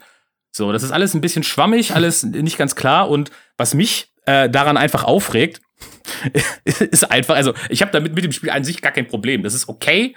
Ne, mir hat es auch irgendwo Spaß gemacht, aber ich würde niemals sagen, wow, das war das eines der krassesten Spiele, die ich je gespielt habe. Äh, aber dass, dass ihr halt auf derselben, auf der, im selben Moment Breath of the Wild anscheinend verschmäht habt und meint, wie kacke das ist. Wobei Breath of the Wild auf allen Ebenen so viel besser, so äh, to the Nee. max, Nee. unfassbar besser ist, ne? Und so viel innovativer Aber- und so viel mehr macht. So, wo ich mir so denke, wie kann man denn das sagen, so, dass das geil ist Nee. und das ist scheiße? So, das verstehe ich halt Kann echt die nicht. da- Ich deckel jetzt mal als Moderator. Nein, nein, nein, nein, Kai, Also- Kai, bevor du das jetzt tust. äh, Ich deckel als Moderator, weil sonst haben wir in einem anderen Podcast äh, diese äh, Horizon versus äh, Breath of the Wild Diskussion tatsächlich. Ähm, äh, du hast auch das absolute Verbot, Kai. Du darfst nicht darauf reagieren. Ähm, äh, aber du darfst gerne trotzdem sagen, äh, vielleicht noch, warum du das Spiel gar nicht schlecht fandest bis jetzt. Also, und dann würde ich noch mal zu den Story-Sachen vielleicht ein, zwei Sachen sagen. Äh, Oh, bitte, Kai. das ist ein bisschen wie Tabu-Spielen gerade. Ähm, aber okay. Ähm, ich ich probiere einfach dann diese, dieses Stöckchen einfach da liegen zu lassen. Gut, ähm, also. Okay, pa pa pass auf, du hast, äh, du hast drei Sätze, um Bacon zurückzupunchen. Drei Sätze hat er auch, aber er darf nicht mehr antworten. Ähm, dann ist es fair. Also ich mich hat halt äh, Breath of the Wild überhaupt nicht unterhalten, weil es halt unfassbar altbacken, langweilig und äh, stupide inszeniert war und eine vielleicht in sich funktionierende Open World auf Kosten einer Geschichte, die nicht stattfindet, erzählt. So. Und ich habe da das Problem, dass mich halt die Figuren nicht mehr so catchen können, wie sie das halt ähm, äh, früher vielleicht mal getan haben, als ich noch in der Grundschule tatsächlich war und das erste Mal Zelda gespielt hat, hat mich das vielleicht noch mitgenommen. Und inzwischen Das läuft hier so aus dem Ruder. Sorry, ich, nee, ich, ich, will, ich will halt darauf hinaus, dass äh, ich das Gefühl habe, dass sich halt Zelda nicht so weiterentwickelt hat, wie ich es mir von Zelda gewünscht hätte und dass du immer noch den stummen Helden hast, der giggelnd kleine Mädchen dann fotografiert. So, und dann ist das halt cool. Ähm, und da hatte ich halt Da, da stimme ich dir übrigens sogar zu. Ja, ja, Da stimme ich sogar übrigens zu. ist, ist ja tatsächlich auch äh, in, in ähm, Breath of the Wild äh, der Fall. Das ist ja nicht, nicht erfunden. Ähm, ich will gar nichts über die Open World sagen. Mir hat die halt nicht gefallen. aber Von mir aus ist die auch besser als in Horizon Zero Dawn. Ich bin halt nicht so der Open World Spieler und mache das, was Taco da gerade beschrieben hat, dass ich um die Ecke gehe und, ähm, und hoffe, dass ich da da hinten irgendwas Cooles entdecke, was noch keiner gesehen hat. So.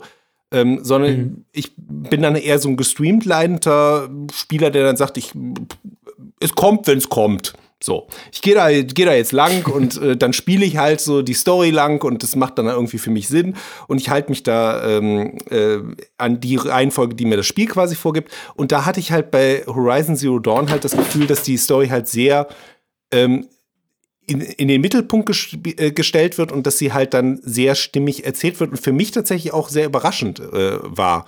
Also die, die Open World für mich einfach so ein Beiwerk war, die ich, die ich halt nicht genutzt habe und deswegen hat es mich auch, glaube ich, nicht so gestört. Ähm, äh, weil ich dann halt in der Story selber halt so ein paar Sachen ähm, erlebt habe, die ich halt sehr cool fand. Und ähm, wo ich halt auch das Gefühl habe, okay, das hat halt einen Mehrwert. Ich finde halt die Heldin, ähm, ich finde die halt sehr interessant. So.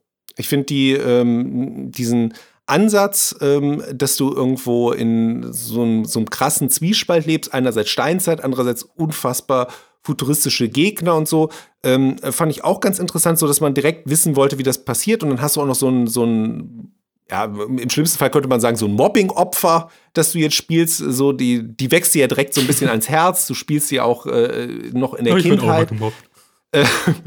ähm, ähm, und äh, das ist halt irgendwie dann ähm, sowas, wo ich, wo ich so denke, okay, da, da bin ich emotional irgendwie direkt investierter äh, in dieser Story. Und äh, ihr alle anderen habt es ja gespielt. Also ich kann jetzt keinen an der Stelle Spoiler, wenn ich jetzt quasi kurz, also ich, ich es ist nichts, was, was glaube ich, ähm, äh, revolutionär irgendwie dein Spielgefühl ändert, aber es, es erklärt, glaube ich, ganz gut, was ich, was ich meine. Deswegen würde ich es jetzt einfach äh, spoilern. Wer jetzt gar nichts über Horizon Zero Dawn halt hören möchte, an der Stelle vielleicht einfach mal, ähm, weiß ich nicht, zwei, drei Minuten vorspringen an der Stelle. Ähm, als deine Heldin ja noch ein Kind ist, also so, beginnst du ja, da hast du ja so den, den Rivalen. So, da hast du den bösen Jungen, der dich auch mit dem Stein beschmeißt und alles. So, ich weiß nicht, ob ihr euch an, an den erinnert. Mhm. Und Ja. so die typische Videospielgeschichte wäre jetzt gewesen so, ja, und äh, trotz ihrer Differenzen aufgrund eines größeren Wohls und was weiß ich, was finden die zueinander und bla und laber und äh, werden dann am Ende als Team zusammen irgendwas ganz krass Cooles machen. So. Und ich find's geil, dass es so angelegt ist und dann das Spiel es einfach, einfach drauf scheißt und äh, dir sagt, nö, der stirbt einfach. So, der wird an einer Stelle dann einfach äh, später aussortiert und der ist einfach weg. Und diese Story wird halt nicht so zusammengesetzt, wie du es halt erwartest. So, und 0815 Videospiel-Story wäre halt jetzt halt gewesen, ähm, so, wir haben als Kinder unsere Differenzen gehabt, aber jetzt machen wir dies und das. Ähm, und das, das fand ich cool, dass das Spiel das an mehreren Stellen immer mal wieder so gebrochen hat, meine Erwartungshaltung, und dann halt doch in eine andere Richtung das erzählt hat. Und ich glaube, wenn man jetzt nicht von der Open World her denkt, sondern wenn man eher vom, vom Story-Bereich her kommt und das irgendwie gut findet und das mitnehmen will, hat man an dem Spiel einen Mehrwert. So. Ob das jetzt äh, am Ende das, das äh, krasse, beste, größte Exklusiv-Highlight ist, das irgendwie 2017 auf der PlayStation gegeben hat oder nicht, äh, äh, hängt, glaube ich, dann sehr davon ab, was man für ein Spielertyp ist. Aber ähm, ich fühlte mich halt durch das Spiel halt durchweg unterhalten. So. So, glaube ich, ähm, Ich hab ich kann hab- man zusammenfassen. Ich, ich habe zwei Fragen an dich. Die eine ist provokant, die andere ist ernst gemeint. Ja. die, die provokante. Du magst auch Star Wars Episode 8, oder? Äh, tatsächlich, ja. Ja, Das Fass machen wir hier auch nicht auf. ich meine nur so, lass mal einfach so stehen. Ähm, und die zweite ist, wenn du es aber so gut findest, ähm, warum hast du es denn dann bis heute immer noch nicht durchgespielt? Weil das ist ja jetzt schon echt relativ alt. Mhm. Das liegt daran, dass immer irgendetwas kam, was ich, was ich krasser fand. So, wo ich gedacht habe, okay, deswegen sage ich auch nicht, dass es irgendwie das krasseste Highlight für mich ist. Ähm, ich habe es halt hier noch, noch liegen und das ist jetzt auch ein kleiner Spoiler. Es gibt ja diesen zweigeteilten Teil. So. Du bist dann irgendwann mit so deinem, deinem ersten Gebiet fertig und kommst in das zweite Gebiet. So. Und da habe ich so ein bisschen das Gefühl gehabt, so, ja, okay, jetzt kenne ich aber die Gameplay-Mechaniken. Jetzt, jetzt weiß ich, wie das ist. Ähm, jetzt habe ich gerade nicht so Bock darauf, das alles wieder nur in Grand Canyon zu machen. So. Mit so einem, so einem Inka-Stamm. So. Ähm, Ja. das war dann irgendwie so ein bisschen, wir hatten da bei, bei ähm, äh, wie hieß es, äh, Schatten von Mordor oder so drüber gesprochen, dass das halt jetzt nicht die geilste Idee ist, einfach einen neuen Untergrund runterzuhauen, aber die gleiche Gameplay-Mechanik in die Unendlichkeit zu strecken. Und da habe ich dann halt so gedacht, naja, also ich habe jetzt das Gefühl, das alles gerade weiterzumachen und ähm, äh, da bin ich gerade nicht so, dass, ich- dass ich ähm, äh, nicht irgendwas anderes, krasseres hatte, äh, was mich dann irgendwie davon abgelenkt hat. Und danach, nachdem ich dann irgendwie äh, andere Spiele gespielt hatte, ähm, war es immer so, ja, okay, aber wenn du jetzt dahin zurückgehst, dann musst du dich wieder komplett eindenken. Also es gibt so, so Türen, die sich dann so ein bisschen schließen. Ich will es tatsächlich auch noch fertig spielen. Also es ist tatsächlich immer noch auf meiner Playstation auch installiert und nie runtergeschmissen worden, weil ich gedacht habe, ich, ich will es ja noch irgendwann zu Ende bringen. Ähm, aber ja, es ist halt letztendlich immer so ein bisschen äh, unter die Räder gekommen, weil ich das Gefühl hatte, ab einem bestimmten Punkt äh, passiert Gameplay-mäßig jetzt nicht noch so viel krass Neues. Ja, So. das, das, das, das ist auch so. Da hat, da, das ist dann auch so der Punkt, ähm, jetzt aus der jüngeren Erfahrung, er ist jetzt nicht da, aber ich erwähne ihn jetzt trotzdem kurz. Sefitz hat es ja mal ausprobiert. Und das war, glaube ich, auch so ziemlich genau der Punkt, wer gesagt hat, boah, Alter, ich breche das Spiel jetzt ab, ich habe keinen Bock mehr, weil du machst ja die ganze Zeit dieselbe, dasselbe so. Es kommt ja nichts Neues mehr. Das ist auch das, wo ich so ein bisschen sage, es ist quasi wie Assassin's Creed. Es ist halt irgendwann super eintönig und uninspiriert dann so, ne? Ähm, äh, deswegen, Also, die ich find das Kämpfe sind für okay. mich jetzt auch nicht das, das Highlight. Also das äh, ist auch nicht so, dass ich jetzt sage, äh, da kommt irgendwie ein mechanischer T-Rex und äh, ich sitze auf dem Sofa und sage, so muss ein Spiel sein, Leute, so muss es sein. Der T-Rex, ist groß! Der Zähne! Sondern es ist dann halt so, ja, okay, ich nehme halt jetzt den, den mechanischen T-Rex mit, aber ähm, äh, wenn du davon den, den dritten, vierten machst, ist ja nicht mehr so, dass, dass sich das irgendwie total, total Ja. weghaut. Dann. Genau das. Da, da, da, da rennst du bei mir offene Türen ein. Ähm, ja, ich, ich weiß auch, auch wenn man, wenn man, äh, je, also je älter man wird, desto weniger Zeit hat man sowieso, ne? Und du hast ja auch schon Familie und da ist dann sowieso die Zeit immer knapp. Aber es ist doch, finde ich, äh, da musst du mir auch irgendwo recht geben. äh, das ist doch schon sehr bezeichnend, dass du sagst, klar, okay, du hattest eigentlich grundsätzlich Spaß mit dem Spiel, aber du hast bisher immer wieder Dinge gefunden, die geiler waren. Ja, ja. So, das ist doch. Deswegen sag ich auch nicht, Dann, äh, wie ist geil nicht kann das Spiel wirklich sein, wenn man nicht den Drang hat, es wirklich durchzuspielen, so. Ne? Das stimmt, Also aber das es ist gibt halt so- andere, es gibt ja durchaus andere Spiele auf der Switch, möglicherweise mit denen ich äh, noch nicht mal ein Fünftel der Zeit von Zero äh, Dawn Leute, verbringen die wollte. Diskussion machen wir nicht auf. Und da ich noch nicht mal mehr was zum Spiel sagen durfte, mache ich das jetzt einfach noch. Also ich finde, dass ihr dem Spiel erstmal, glaube ich, sehr, sehr gerecht geworden seid. Also auch gerade was die kritische Seite angeht. Ich kann das, also auch alles, was das Gameplay angeht, tatsächlich zu unterstreichen. Ähm, und auch das, was Bacon zur Story gesagt hat, dass er sagt, die erfindet das Rad jetzt nicht neu, wenn man sich in der Science-Fiction-Welt umguckt, das alles hatten wir schon mal. Es ist nur ein intelligent, also quasi ein intelligenter Remix von Sachen, die wir schon mal irgendwie in gewisser Weise hatten, mit einem neuen Setting eben. Äh, der letzte Punkt, den ich einfach ergänzen möchte, weil er so vielleicht noch nicht rauskam, da würde mich auch eure Meinung noch zu interessieren. Für mich war das Spiel vielleicht in dem Sinne auch von der Story her, ähm, hat mich sehr gefreut, weil es äh, ich so ein bisschen auf der PS4 zu dem Zeitpunkt ausgedürstet war von Spielen, die einem aber trotzdem so eine halbwegs relevante Geschichte, über die man auch mal, mal nachdenken kann. Und das kann man tatsächlich bei der Geschichte. Und ich finde die Geschichte auch ähm, im Gegensatz zu euch, da würde ich glaube ich sagen, ich finde die völlig richtig präsentiert und ich, ich finde sie auch stimmig. Ähm, mir fehlte das auf der PS4 tatsächlich äh, in den großen Blockbustern. Also während man irgendwie von der PS3 gewöhnt war, dass man, weiß ich nicht, bei einem Red Dead Redemption einen krassen Schocker bekommen hat. Man hat äh, mit Arkham City hatte man äh, Spiele mit, mit einer krassen Geschichte. Also da gab es große Blockbuster. Auf der PS4 hatte man das Gefühl, ja, entweder spiele ich ein Telltale-Spiel gerade oder eins der fetten, weiß ich nicht, Rollenspiele wie Persona 5, aber ansonsten äh, hatte ich zu dem Zeitpunkt eigentlich nichts, was mir eine gute, relevante Geschichte in so einem AAA-Game erzählt hat. Und da fand ich, äh, tatsächlich hat es für mich wieder eine Lücke geschlagen, die ich auch gebraucht habe. Ähm, Naja, aber wie viele AAA-Titel, die so groß sind, kommen da denn, denn dann wirklich effektiv raus? Man denkt immer, ja, es gibt so viele, aber wenn man mal drüber nachdenkt, kannst du die eigentlich mehr oder weniger an einer Hand abzählen, ne? Ja, das stimmt. Äh, da gebe ich dir natürlich auch recht. Aber die waren halt alle, was, was die Story angeht, fand ich sehr zweckmäßig geschrieben. Ja, ne? ich, also, ich, ich scroll gerade auch so die Liste durch. Du hast recht, mir fällt jetzt nichts so ins Auge, wo ich sagen würde, oh ja, das war aber, das kam aber einen Monat davor und das war aber viel besser von der Story. Da, da, da fällt mir jetzt nichts auf. Ähm, Ja, Lego fand, also- Worlds.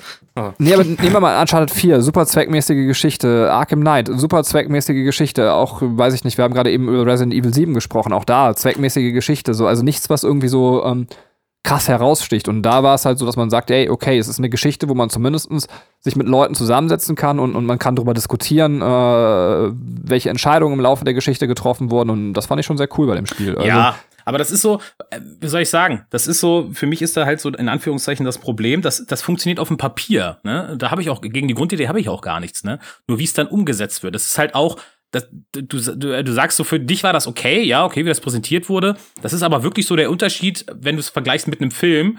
Du hast ein Drehbuch und das Drehbuch klingt erstmal gut und dann kriegst du einen Regisseur, der dieses Drehbuch umsetzt und entweder der macht das richtig geil oder der setzt das richtig in die Scheiße. So, ne? Ja. Das kommt halt auf die Interpretation und die Art und Weise, wie das dann verkauft wird, halt drauf an, ne? Und da finde ich halt, ist das Spiel in manchen Belangen halt ziemlich so, ja, wäre ausbaufähig gewesen, ne? Ich sag ja auch gar nicht per se, dass es schlecht ist. Gar keinen Fall, ne? Das bekommt aber halt einfach, einfach so diesen Beigeschmack. Äh, ich darf das Thema ja nicht ansprechen, aber weil es andere Spiele gibt, die mir sehr gut, sehr viel besser gefallen und die sehr ähnlich sind, ja, und die auch einfach gameplay-technisch so viel mehr Sinn machen, so sag ich jetzt mal, ähm, als das. Und da, da, da hörst du dann so die, die an, das andere Extrem, das ist angeblich richtig scheiße, wenn du denkst dir so, das kann doch nicht sein. Und dann ver verschiebt sich so deine eigene Meinung zu dem Titel irgendwo so ein bisschen, weil du ja grundsätzlich eine andere Position zu dem anderen Titel hast. Weißt du, was ich Ja, meine? ja. Mhm. So, das, das, das verschiebt sich dann halt automatisch so, ne? Aber an sich habe ich, mit hab ich mit Horizon ja gar kein Problem. So, ich habe es ja durchgespielt. Wenn Teil 2, der ist ja auch angekündigt äh, für die PS5, die werde ich bestimmt irgendwann auch spielen. Aber das wird kein Titel sein, wo ich sage, oh, wann kommt der endlich raus? Nur noch eine Woche, dann ist der zweite Teil von Horizon da.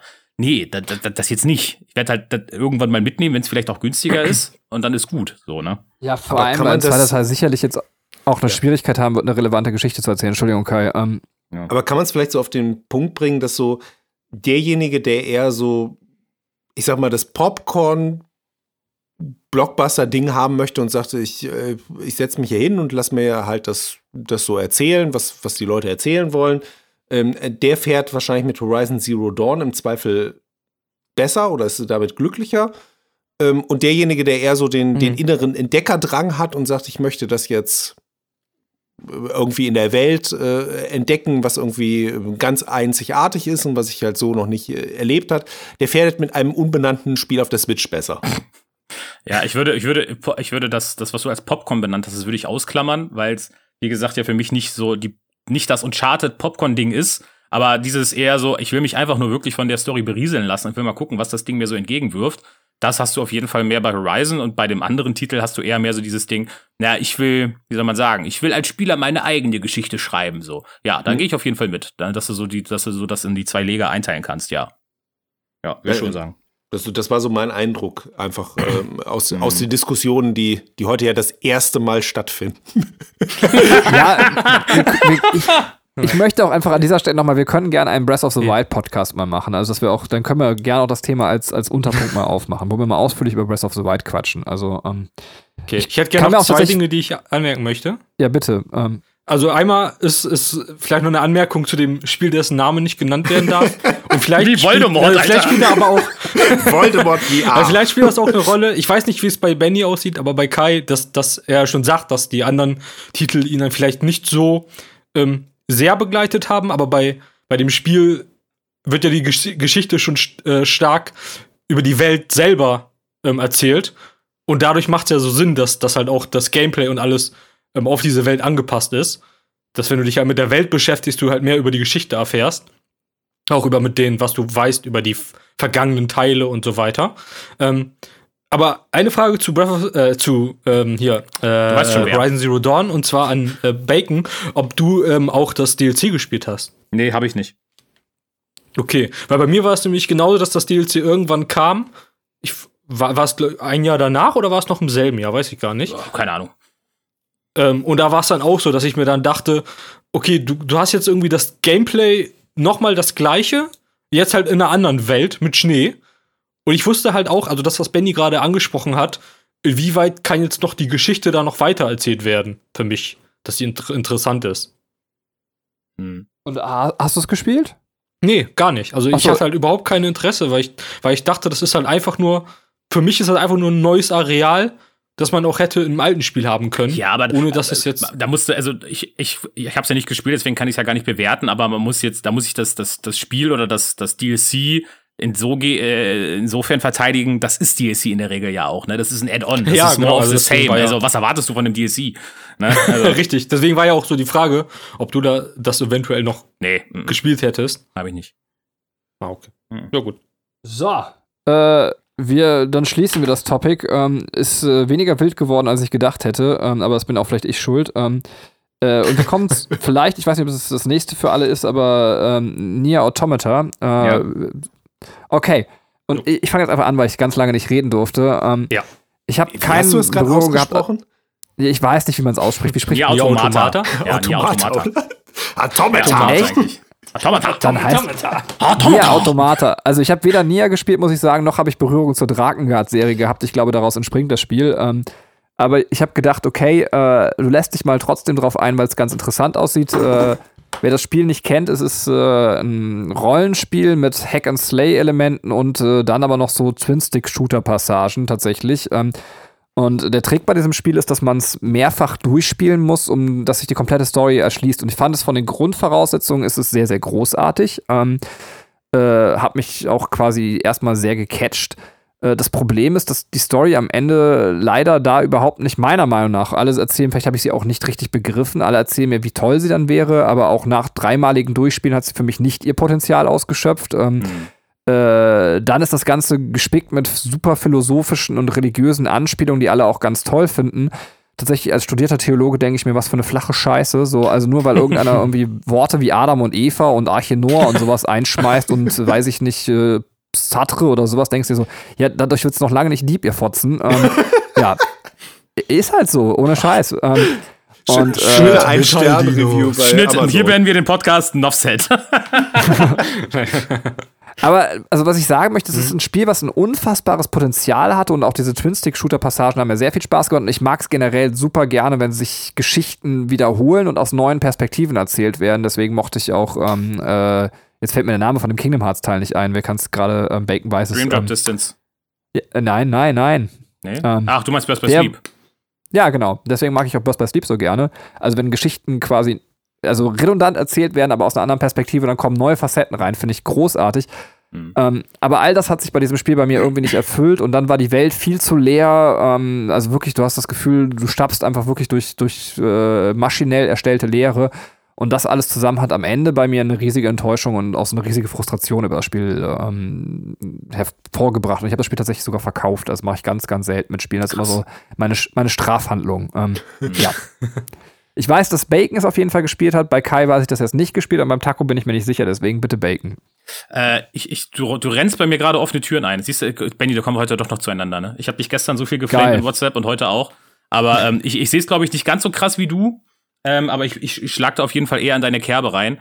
Ähm, ich finde, dieses Spiel ist so krass überhyped, dass es nicht mehr feierlich so, ne?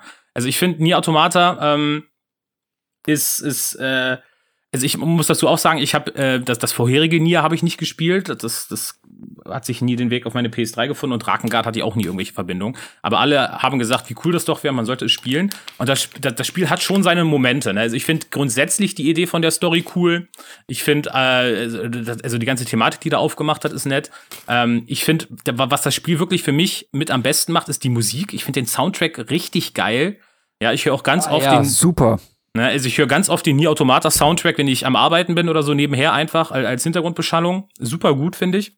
Ähm, aber woran ich mich auch so störe, ist, dass so etwas, also für mich ist das noch nicht mal eine Story aus einer anderen Perspektive erz- erzählen. Also es gibt zwar auch, also wie du schon gesagt hast, man muss es ja mehrfach spielen und der ein oder andere Run ist dann schon eher deutlich anders als der davor.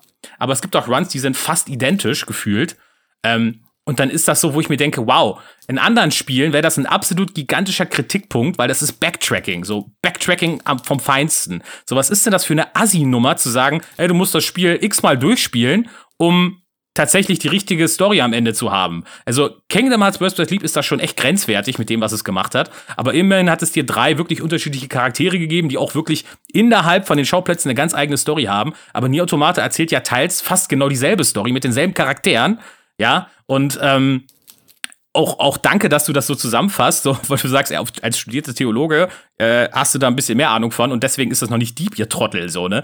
Das ist genau das, was ich mir auch gedacht habe. Ich finde, das kratzt alles so an der Oberfläche, aber diese ganzen Schnullis da draußen, die gerade quasi gedanklich laufen gelernt haben, was das betrifft, gehen da voll drauf steil und sagen, boah, das ist so deep, Alter. Und ich mir so, Nee, Alter, nee. Das, ich hatte so ein bisschen das Gefühl, wie bei so einem Christopher Nolan-Film, wo du dir so denkst, so, früher äh, oder, oder als er wirklich eine gute Idee hatte, warst du voll geflasht, so, und dann kam ich jetzt so aus Tenet und dachte mir so, hm, okay, nicht der beste Film. Ich gucke ins Internet alle so, wow, Tenet, der beste Nolan ever, bla bla bla, dieser Twist. Und ich mir so, seid ihr alle dumm? Ich habe das doch zehn Meilen gegen Wind gerochen, was da passiert. Und keine Ahnung was, so. Und dasselbe hatte ich auch bei Nier Automata. So, ich finde, das ist an sich kein schlechtes Spiel. Es hat auch ein gutes Kampfsystem. Das ist, äh, das- merkt man, ähm, dass da Leute vom Fach dran waren. Ähm, aber das gesamte Drumherum, finde ich, ist im Prinzip, also, was viele Leute als positive Punkte auffassen, sind für mich nüchtern betrachtet einfach negative Punkte. Und ich fand es zwar auch cool und ich verstehe auch, was das Spiel machen möchte, aber so zu sagen, dass das das Spiel der, der, der, dieser Generation ist oder so, wie ich das zum Teil schon gehört habe, das ist sowas von übertrieben, Alter. Finde ich einfach. Also es ist, nee. Ja, kann ich so zustimmen. Hast du es gespielt, Taco? Ja. Und bist du so. Ich find's großartig. Ja, komm, der ey, bitte. Generation. Gib Ja. uns. ähm, nee, aber ich, ich kann eure äh, Kritikpunkte voll nachvollziehen. Äh, bei mir ging es auch so, also, dass man dann irgendwann gedacht hat, müssen manche Runs denn überhaupt so sein? Ähm, ich fand aber, dass das Nier halt wirklich so viele kleine Stellschrauben hatte, die ich, die ich halt so noch nicht kannte, ähm, die ich halt sehr cool fand. Also se- selbst so was Banales wie, dass du am Anfang, das ist halt wirklich banal, deinen komischen äh, Chip da ausbauen kannst und dann ist das Spiel halt einfach vorbei, weil du dich halt selbst zerstört hast. So. Ähm, also wirklich so was komplett Belangloses. Ähm, fand ich ganz cool und ich, ich mag das halt auch wirklich, wenn man, wenn man dann eine Story erzählt, auch wenn sie dann vielleicht zum großen Teil ähnlich ist und dann man merkt dann immer so, oder man findet dann die kleinen Unterschiede. Ich hat's dann schon angefixt, ich mochte die Welt. Ähm, ich fand okay, dass sie leer war, weil mich halt, äh, das, was jetzt Bacon schon gesagt hat, mich der Soundtrack einfach so krass gefesselt hat an dem Spiel. Ähm, ich fand das super atmosphärisch immer.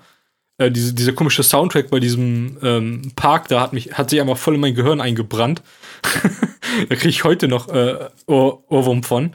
Ähm, ich verstehe das aber total und ich bin jetzt auch nicht jemand, der sagt, das war jetzt das Überding oder so, aber ich für jemand, der halt überhaupt keine Berührungspunkte mit den Teilen davor hatte und der das einfach auch nur gekauft hat, weil es halt einfach ähm, ja gute Bewertung hatte oder weil man es empfohlen äh, bekommen hat, hat mich das schon sehr begeistert in dem, was es gemacht hat. Ähm, als perfekt, äh, perfektes Spiel ist es für mich auch nicht. Man muss aber auch dazu ja. sagen, tatsächlich hat mich das Spiel aber dann doch so positiv zurückgelassen, dass ich sage, das Remaster von dem vorherigen Teil, was ja jetzt bald rauskommt, das werde ich mir auf jeden Fall holen. Da habe ich Bock, das zu spielen, das nochmal nachzuholen. Das muss ich schon sagen. Ja, könnte ich mir also tatsächlich auch sogar vorstellen, weil, also ich glaube, mich hat das verschenkte Potenzial so wütend gemacht. Also, weil ich das ja. Gefühl hatte, du hättest auch eine echte Perle vor dir haben können. Und vor allem, ja. weiß ich nicht, ja, da fehlte mir einfach, glaube ich, der Rundschliff. Also, es ist wie so, als wenn du so einen richtig potenziellen Schüler hast und du bist einfach enttäuscht von dem, so ja. am, am, Ende. Benny, das ist, das ist so schön, also, dass wir jetzt diesen Vergleich haben, ja. Jedes Mal, wenn du dich über mich lustig machst, wenn ich irgendwas über Star Wars oder so sage und ich mich drüber aufrege, dann komme ich dir jetzt mit dem Argument. So, weil Star Wars, ich bin studierter Star Wars-Theologe. Und wenn ich dann sehe, was Disney damit veranstaltet, kotze ich einfach nur im Strahl. so, was sagst du? Und trotzdem magst du Episode 8 nicht? Das ist ja eine sehr ungewöhnliche Kai, das Thema machen wir nicht auf. Aber wer über Weltraum Wer über Weltraum-Epos reden möchte, kann sich ja auch über eine Serie, die ich, deren Namen ich übrigens auch bis heute nicht aussprechen kann. Ich weiß nicht, ob es Mass Effect oder Mass Effect heißt. Mass Effect. Und ich sag doch, man hört beides aber tatsächlich. Okay, ja, Mass Effect. Hat jemand Mass Effect Andromeda gespielt? Also ich habe die Serie bis heute ausgelassen und äh, habe den Teil aber tatsächlich bei mir rumstehen, bin aber nie dazu gekommen. Hat es irgendjemand gespielt? Ähm.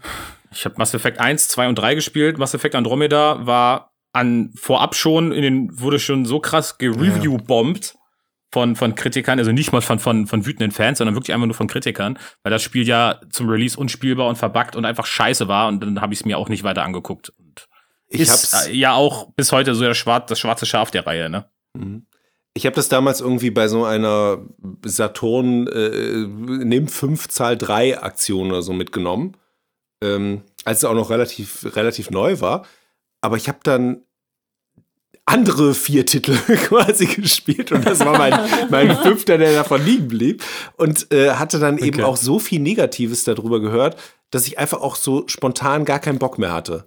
Also ich weiß nicht, ob ihr das so kennt, dass ihr ähm, eigentlich so ganz, ganz gut seid, aber ihr verliert einfach so die Lust über alles, was dann eben schon an Memes und so so kommt, dass man selber so feststellt, ja. also ich hatte eben noch Bock, aber wenn ich das jetzt alles schon weiß, dann, dann äh, kann ich das eigentlich schon nicht mehr genießen.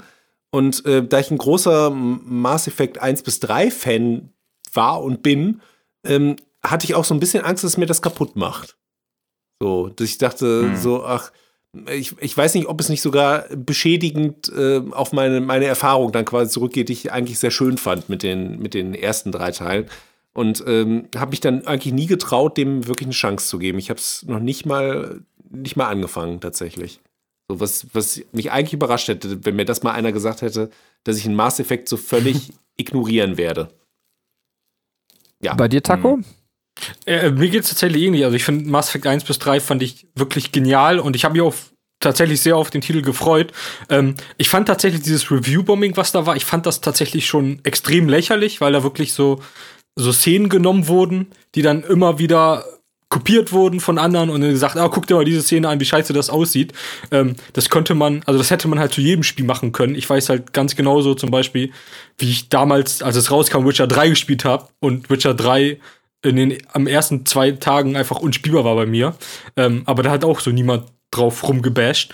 Ähm, aber bei mir war es dann tatsächlich einfach so, äh, dass ich auf der einen Seite keinen Bock hatte, mich irgendwie dann zu rechtfertigen, dass ich das dann spiele. Also total absurd. Und auf der anderen Seite auch irgendwie diese Angst hatte, dass, dass ich bei dem Spiel nicht wirklich das Spiel genießen kann, weil ich immer im Kopf habe so, okay, und jetzt musst du, musst du wirklich penibel auf alles achten. Weil wenn hier ein Fehler ist, bedeutet das ja, die haben ja recht. So, mhm. was halt total absurd ist, weil in jedem Spiel irgendwo ein Fehler ist.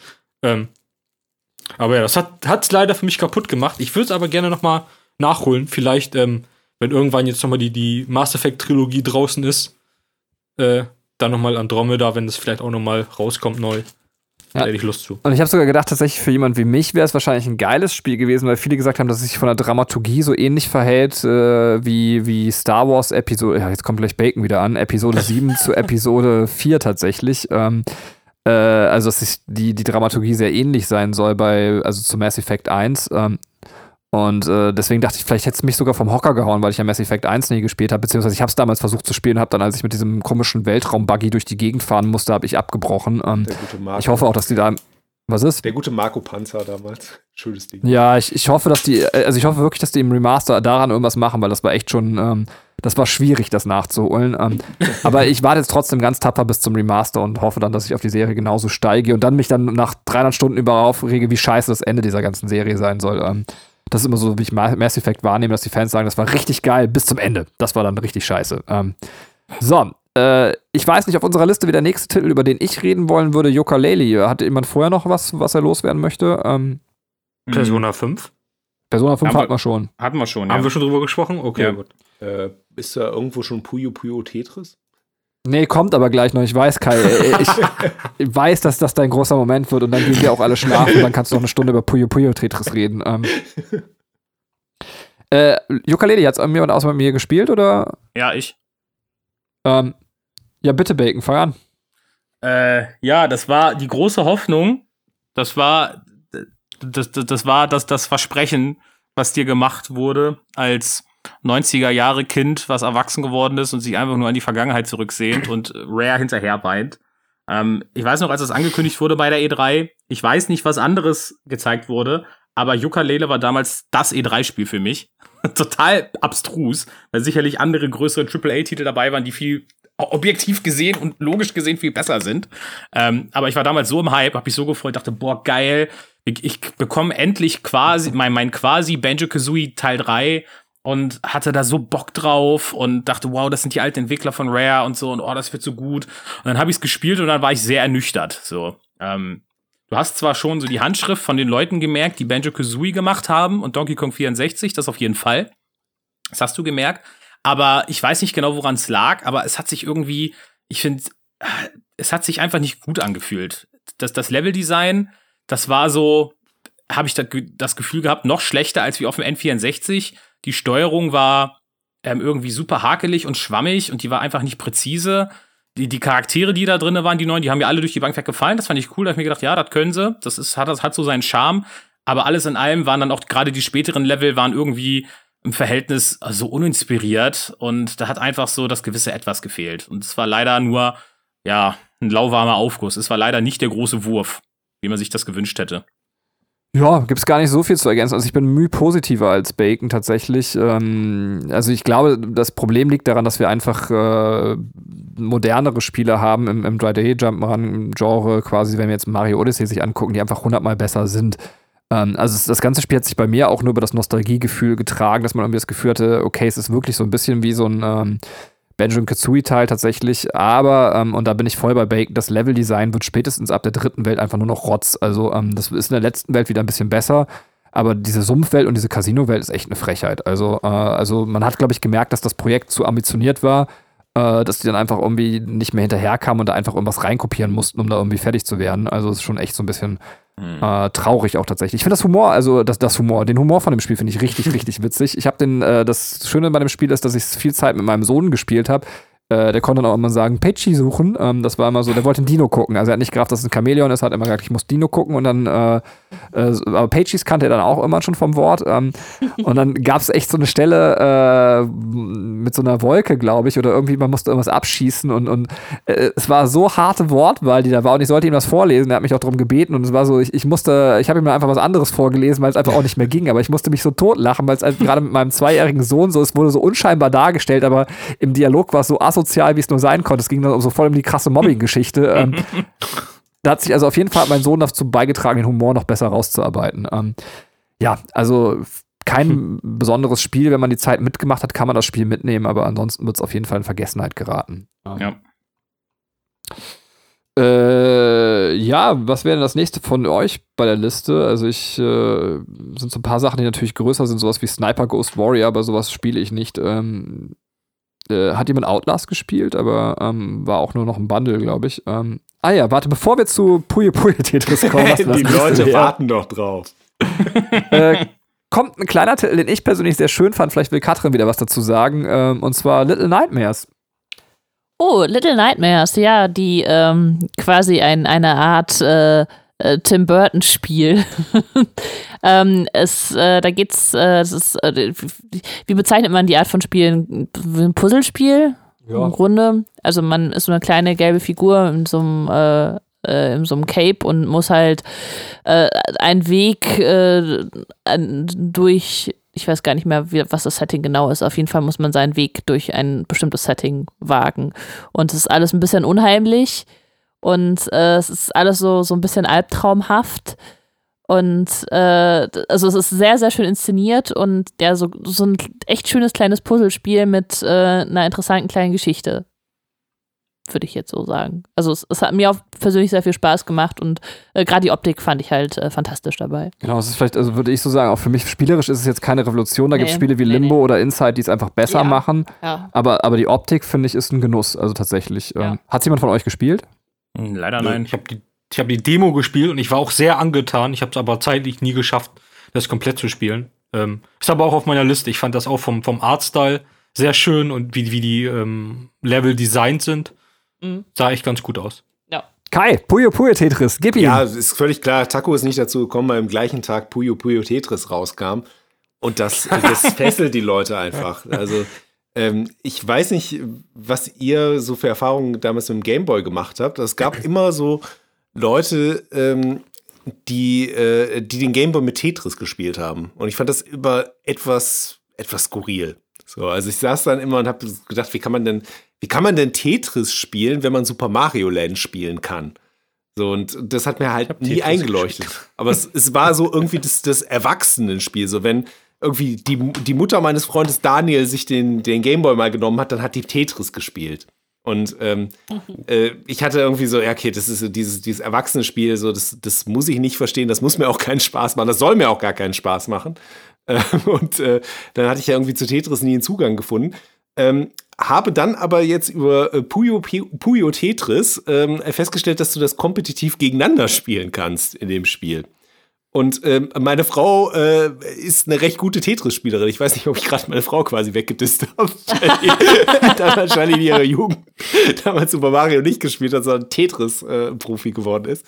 Ähm, und äh, dann hat das, hat das so was Dark Souliges für mich, probieren meine Frau im Tetris zu besiegen. Und ich, ich schaff das nicht und ich bin halt super kacke.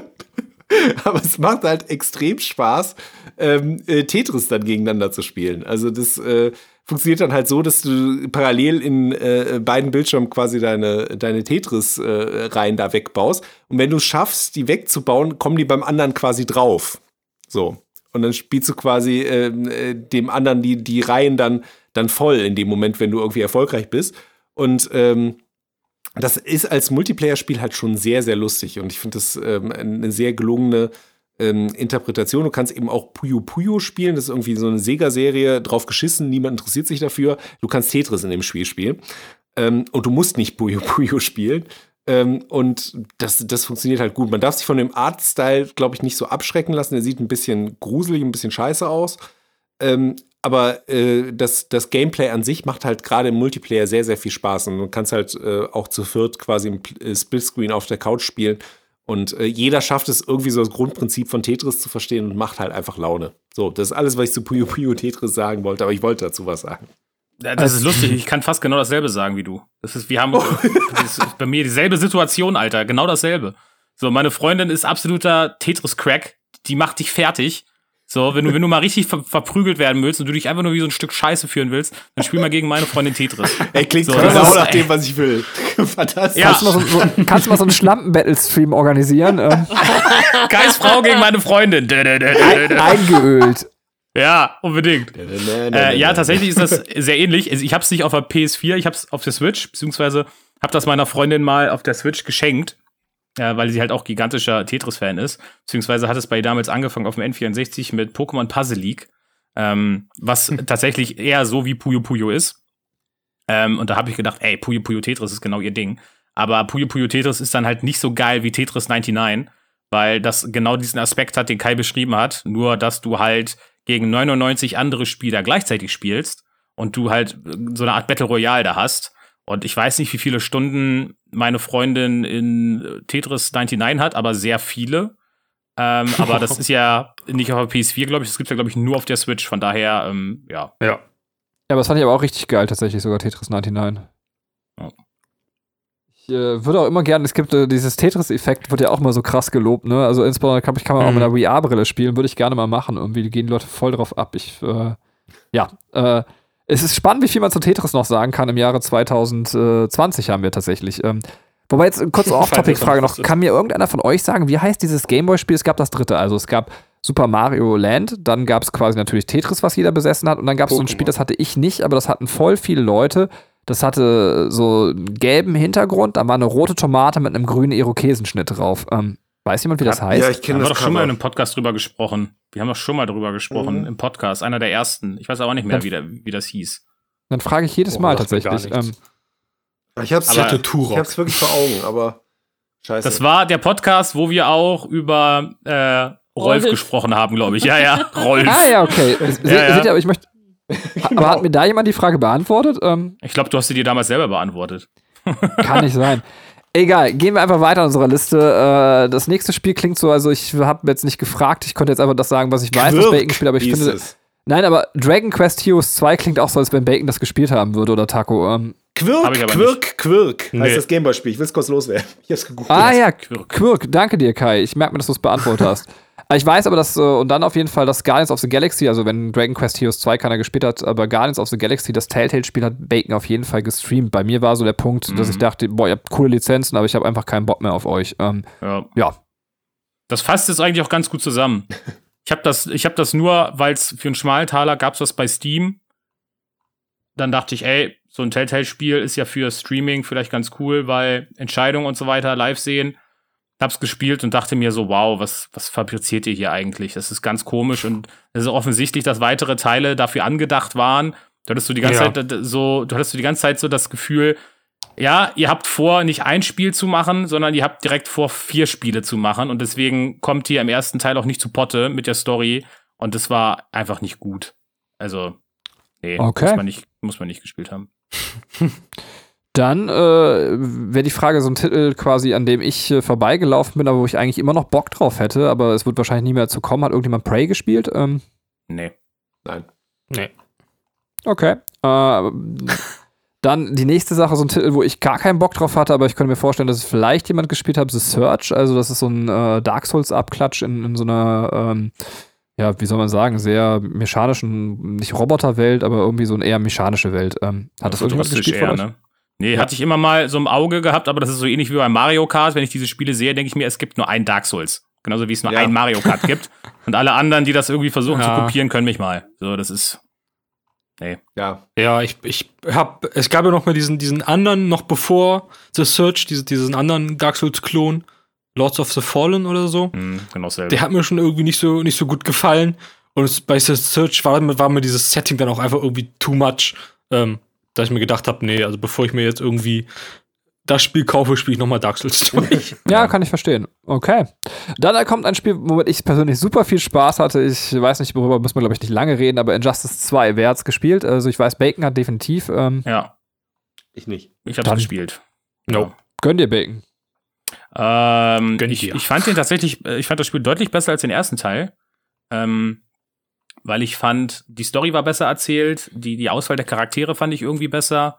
Ähm, ich habe aber tatsächlich einfach, habe ich gemerkt, ähm, ich habe keine Zeit mehr, normale Beat'em-Ups nebenher so zu spielen. Und ich habe auch niemanden in meinem näheren Umfeld, der die mit mir spielt. Deswegen ist es totaler Unsinn, wenn ich mir äh, Beat'em-Ups kaufe, die ich dann quasi nur Singleplayer-mäßig spiele. Deswegen werde ich das in Zukunft auch nicht mehr tun.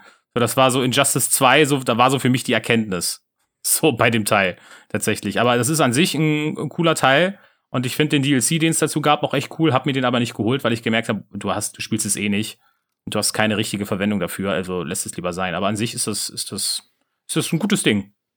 Ja, ich habe mir sogar den DLC geholt, weil einfach Turtles geht nicht anders, ne? Also Ja. das war so, da hat der Schalter bei mir Klick gemacht. Ja, ich finde, das ist, äh, was ich daran sehr gerne mag, ist, dass es im Gegensatz zu Mortal Kombat irgendwie, also es ist ja quasi von den gleichen Studios, ähm, dass man es sehr casual spielen kann. Man kommt sehr gut in irgendwelche äh, Kombolinien rein, ohne dass man drei Stunden lang trainieren muss. Ähm, das, das geht irgendwie leichter im Spiel von der Hand und deswegen fand ich, hat es so für für Leute, die mal so ein bisschen nebenbei spielen, sehr befriedigendes äh, Entwicklung beim Zocken gehabt, dass du dich nicht irgendwie ins Trainingsmenü setzen musst. Ähm, und fand tatsächlich genau das, was du sagst, eine super Entwicklung zum, zum ersten Teil. Das, das sah optisch alles super geil, war es präsentiert und hat großen Spaß gemacht. Deswegen, ich habe echt äh, dann auch viel mehr Stunden in das Spiel investiert, als ich äh, am Ende gedacht habe. Es waren bestimmt so 50, 60 Stunden, die ich das Spiel gespielt habe, ähm, weil ich es immer mal wieder reingelegt habe und ein Ründchen gezockt habe. Ähm, ja, also gut bin ich immer noch nicht, aber ich hatte großen Spaß damit.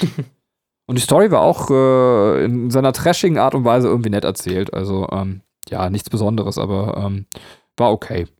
So, Hm. dann gibt's, glaube ich, das große Sommerloch. Erstmal ganz viele Titel, über die ich nichts sagen wollen würde. Äh, ich weiß nicht, ob wir über, also bei mir wäre das nächste, wo ich ansetzen würde in unserer Liste Crash Bandicoot, wo ich also die Trilogie, falls jemand irgendwie vorher Ja. was hat. Nee, bin ich voll bei dir. Gerade mal. Ich würde einmal Bin ich- kurz äh, Oh. Wipeout ansprechen wollen.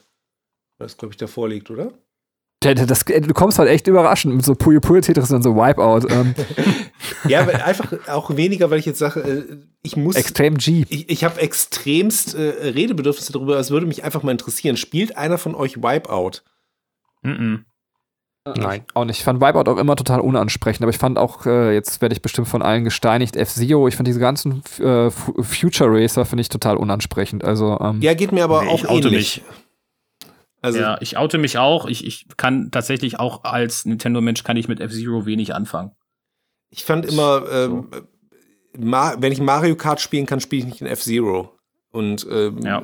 da ist es halt auch irgendwie, dass ich immer bei Wipeout das Gefühl habe, das sollte eigentlich so viel Spaß machen wie in Mario Kart. So wird es ja auch immer be beworben und so, aber es kommt halt nicht im entferntesten in die Richtung. Also, wenn du das spielst, ähm, finde ich, hast du ganz andere Emotionen als bei Mario Kart. Und Ja. es, irgendwie finde ich es blöd. Also ich kann das nicht mal an was Konkretem festmachen, aber ich habe das Gefühl, ich, wenn ich es spiele, so, es sollte ein Mario Kart sein es sollte mir Spaß machen, aber es ist irgendwie eine völlig falsche Formel. Also es ist so, das, das, ich weiß nicht, ob es der Look ist, ob es diese, ähm, äh, diese Strecken sind, ob es vielleicht auch dieses Geschwindigkeitsgefühl, was dir geben soll, ist, aber ich werde damit einfach nicht warm. Und grundsätzlich denke ich mir immer, ich würde gern so ein, so ein Mario Kart-Klon oder so eine gute Alternative äh, auf dem PlayStation-Bereich haben. Aber äh, Wipeout ist es für mich nicht. Und jeder, der das damit bewirbt, dass es irgendwie ähnlich wie Mario Kart sein kann, Ja. ähm, der hat irgendwie ein ganz anderes Mario Kart-Erlebnis, als ich es habe, weil ich finde, es hat nichts von Mario Kart. Aber gar nichts. Mhm. Aber kann man bei Wipeout Leute von der Strecke schmeißen mit irgendwelchen Items oder sowas? Ja, du, Also- kannst, du hast dann irgendwie so ein Maschinengewehr und ballerst dann eben Ja. so. Und dann denkst du dir, ja, okay, Leute, das ist schon was anderes als einen roten Panzer, dem jeder in die Arme zu schmettern. So, und ähm, das, das funktioniert dann auch alles nicht so. Und es ist auch nicht so, also ich finde es auch nicht casual genug, dass es jetzt irgendwie Spaß macht, weil du musst dann auch mit den Schultertasten so, so Landeklappen quasi ausfahren, damit du die Kurven besser nehmen kannst. Und äh, das ist auch völlig intuitiv. Und ich habe bei Wipeout das Gefühl, da kommt sowieso auch immer nur der, der gleiche Teil seit zwölf Jahren immer raus und alle sagen, ja, das ist wie damals vor zwölf Jahren. Ja, das ist das Spiel vor zwölf Jahren, ihr Deppen. So. Ja, aber da bist du mit deiner Einschätzung, glaube ich, nicht alleine da, weil nicht umsonst ist Mario Kart, Kassenschlager und Wipeout. Also ich kenne niemanden, der das spielt. Und ich kenne auch niemanden, der sich freut und sagt, geil, neues Wipeout. Ich Ja, das ist aber niemanden. wieder das Gleiche. Ja, also von daher ist wenig verwunderlich eigentlich. So. Aber Ich hatte auch bei Wipeout so die einzige Erfahrung, die ich gemacht habe. Ich habe das gestartet. So, und wie Kai schon sagt, also es ist halt nicht so wirklich intuitiv. Und du fährst halt über diese erste, diesen ersten Bereich, wo du halt einen, einen Speed-Bonus bekommst oder Speed-Boost und schon fliegst du gegen die Wand, so, weil du halt einfach gar nicht Genau so. weißt, wie die reagieren, die, die, die Fahrzeuge oder die Flugzeuge oder was auch immer, wie man die nennen möchte. Ganz komisch. dann, dann, dann sitzt man da so, zieht so eine Augenbraue hoch und sagt, ich finde dich schon jetzt Kacke Spiel. So, probier es irgendwie besser zu machen jetzt. Und es liefert halt nicht ab, dieses Kackspiel. Aber es ist krass, dass es jeder von uns offensichtlich in seinem Leben auch mal versucht hat. So, ähm, Ja. naja, also sagt schon einiges aus. Naja, solange man No Wipeout sagt, ist alles okay. Ähm, dann äh, kommen wir zu Crash Bandicoot. Äh, äh, außer Bacon, äh, der ist jemand, der es gespielt hat. Ich weiß, Kai hat es nicht gespielt, oder? Ich, ich hab's, ähm, ich, ich habe immer ein bisschen angefangen, aber ähm, habe dann nie so weitergespielt. Find's aber gut. Also äh, es liegt nicht daran, dass ich das jetzt irgendwie ein, ein schlechtes, schlechtes Spiel finden würde. Nur hat dann immer irgendwie das Gefühl, okay, die Nintendo Jump and Runs geben mir dann irgendwie doch noch mal ein bisschen mehr und wenn ich mit begrenzter Zeit irgendwas spielen kann, äh, dann spiele ich eher ein Nintendo Jump'n'Run, nicht irgendwie das Crash Bandicoot. So. Äh, Taco? Ja, bei mir war es auch so. Ich, hat, ich hatte eigentlich auch Bock drauf, aber ich habe halt schnell gemerkt, dass das so eine Art Jump'n'Run war, wo man nicht wirklich so, oder ich nicht wirklich Spaß mit der Welt hatte, sondern wo man halt wirklich anf anfangen muss zu denken, okay, wie kriege ich jetzt das Level mit den besten Jumps hin, ohne viel zu sterben oder sowas. Und da hatte ich dann irgendwie keine Lust, Lust zu. Also das war mir dann doch zu sehr auf ähm, sowas wie Super Meat Boy mäßig. Mhm. Ja, also schwierig zu beschreiben. Ich finde sowas ja recht geil. Also ich hatte früher keine PlayStation 1 und ich hatte aber immer so Freunde, die ich beim Crash Bandicoot spielen zugucken, beziehungsweise war es immer so, ja, wir wechseln uns ab, wenn wir sterben. Ja, herzlichen Glückwunsch bei dem Spiel. Und dann hast du mit Leuten zugeguckt, wie sie so den perfekten Run durch in ihr Level gemacht haben. Und äh, ja. wenn du dann irgendwann mal an den Controller gekommen bist, weil sie gerade zufällig irgendwo gegengelaufen sind, was eigentlich auch nie passiert ist, dann bist du sofort eh wieder gestorben. Also war es für mich so der große Moment zu sagen, ich habe auf der Vita schon mal ein bisschen Crash Bandicoot nachgeholt, so ja, jetzt, jetzt genießt das Spiel. Aber ich muss sagen, das ist schon bretthart schwer. Also den ersten Teil habe ich immer noch nicht durch, ähm, äh, weil dieses Brückenlevel mich gefickt hat. Ähm, also da muss ich mich auch immer mal zusammenreißen, dass ich dann nochmal irgendwie einsetze. Aber ich, ich finde es richtig, richtig geil, aber es ist ein ganz anderes Level von schwer. Also es ist schon ein Monster von schwer. Und jetzt gebe ich mein Wort mhm. an Bacon und auch meinen Respekt, weil ich weiß, der hat die, glaube ich, alle drei wirklich durchgezockt, oder? Ähm, ja, ähm, das war für mich so der Moment, wo ich gemerkt habe, wow, wie, wie dolle du von Nostalgie geblendet sein kannst. Weil ich bin als Kind so zweigleisig gefahren. Ich hatte einen N64 und meine Brüder hatten eine Playstation und deswegen hatte ich beides, Mario und Crash Krasser Bandicoot. Ficker. Krasse Ficker, ja. ähm, und ich, ich mochte Crash Bandicoot auch immer sehr und hatte da eigentlich sehr gute Erinnerungen dran und fand es immer so schade, mhm. dass das so stiefmütterlich behandelt wurde, dieses Franchise. Ähm, und dann habe ich tatsächlich und äh, quasi, wie soll man sagen, ich hatte es immer als reellen, ernstzunehmenden Konkurrenten für Mario so in Erinnerung, ne? dass ich auch dachte, ja, es ist eine andere Art von Gameplay und ein anderes Spielprinzip, aber die sind so auf einem Level irgendwo und deswegen hatte ich nie verstanden, dass die, dass die Crash Bandicoot nie so ähm, ja weiter supportet haben die Reihe, ne? Und dann habe ich kam halt das das Remake, man muss ja wirklich sagen Remake, auch wenn sie es als Remaster äh, vermarkten, das ist ein eigentlich ist es ein Remake. Das macht Sony mit Absicht, die blöden Pisser, damit die nämlich tatsächliche Remaster, äh, tatsächliche Remaster quasi äh, mit weniger Aufwand als also ein Spiel verkaufen können, was schon so einen Aufwand reingesteckt hat wie Crash Bandicoot. Also die verwässern, glaube ich, absichtlich mit solchen Titeln wie das Crash Bandicoot Ding und dem Spyro the Dragon Ding, verwässern sie an, ab, absichtlich den Begriff Remake und Remaster, dass die Leute das nicht mehr checken, dass das unterschiedliche Dinge sind. Dann glauben die, wenn es ein Remaster ist, kriegen die ein Remake. Was, glaube ich, auch so ein bisschen so diese, diese Wut äh, so nach sich zieht oder erklärt, die die Leute bei, bei der Super Mario Collection hatten. Aber egal, das ist jetzt ein anderes Thema. Ähm, jedenfalls habe ich die gespielt und habe auch gemerkt, boah, fuck, Alter, Crash Bandicoot 1, das ist ja super schwer. Und ich habe dann gemerkt, ich dachte früher immer, in meiner Erinnerung war es so, wow, du hast Crash Bandicoot 1 durchgespielt. Als ich das dann nochmal gespielt habe, mhm. habe ich gemerkt, nie im Leben hast du das als Kind durchgespielt. Never ever. Weil es wirklich richtig schwer ist, zum Teil. Und ich hatte anscheinend nur die erste Insel geschafft. Und ich dachte als Kind, wow, da bin ich schon durch, habe ich fertig. ähm, weil ich einfach so dumm war, wirklich, ne? Ähm, hab's gespielt und, und mochte Crash Bandicoot 1 jetzt auch sehr, weil es auch wirklich schwer war. Es war wirklich eine Challenge.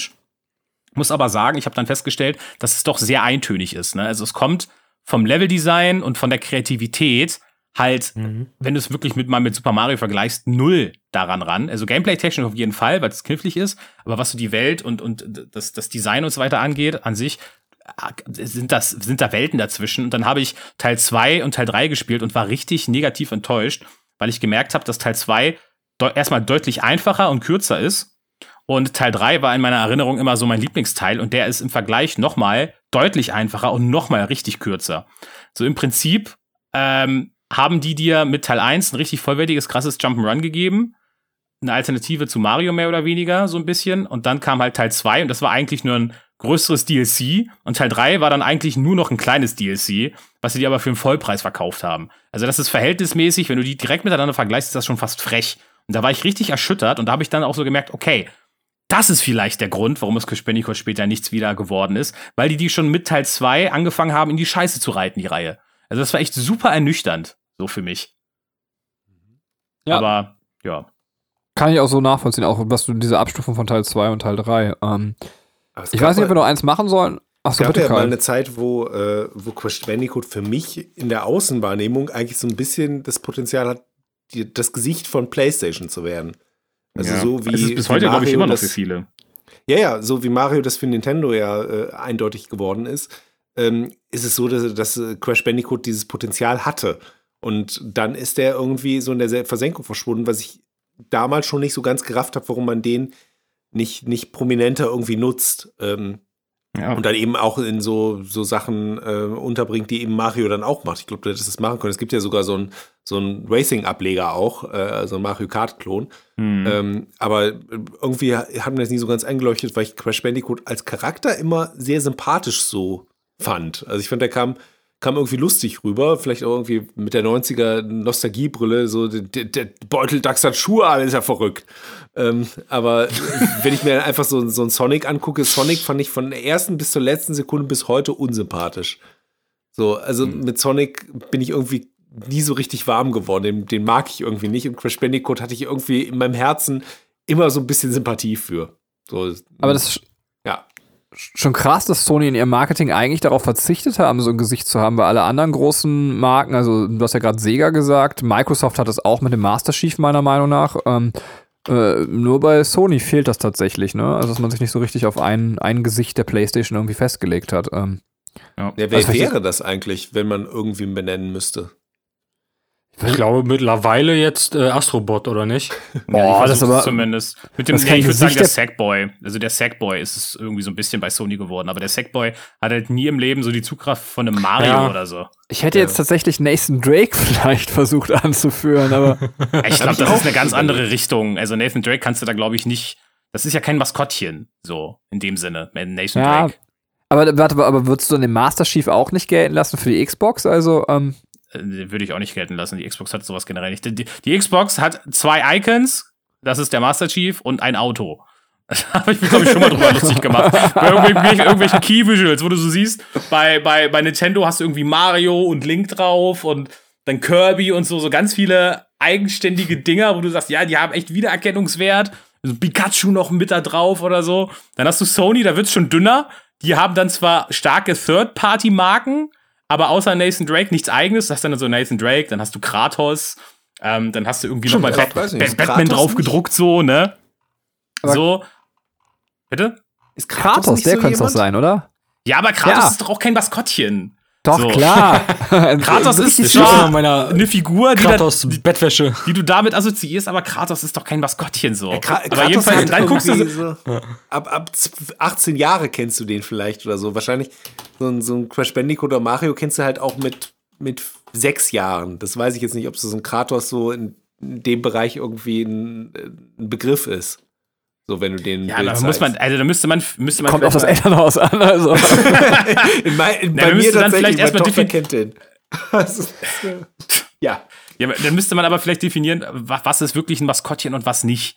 So, ne? Aber für mich sind Nathan Drake und Kratos, sind das, für mich sind das keine Maskottchen. Das sind so Icons, ja, aber das ist nicht, dass du sagst, das, das kannst du da irgendwie mit Plüschtieren oder so vermarkten. Keine Ahnung.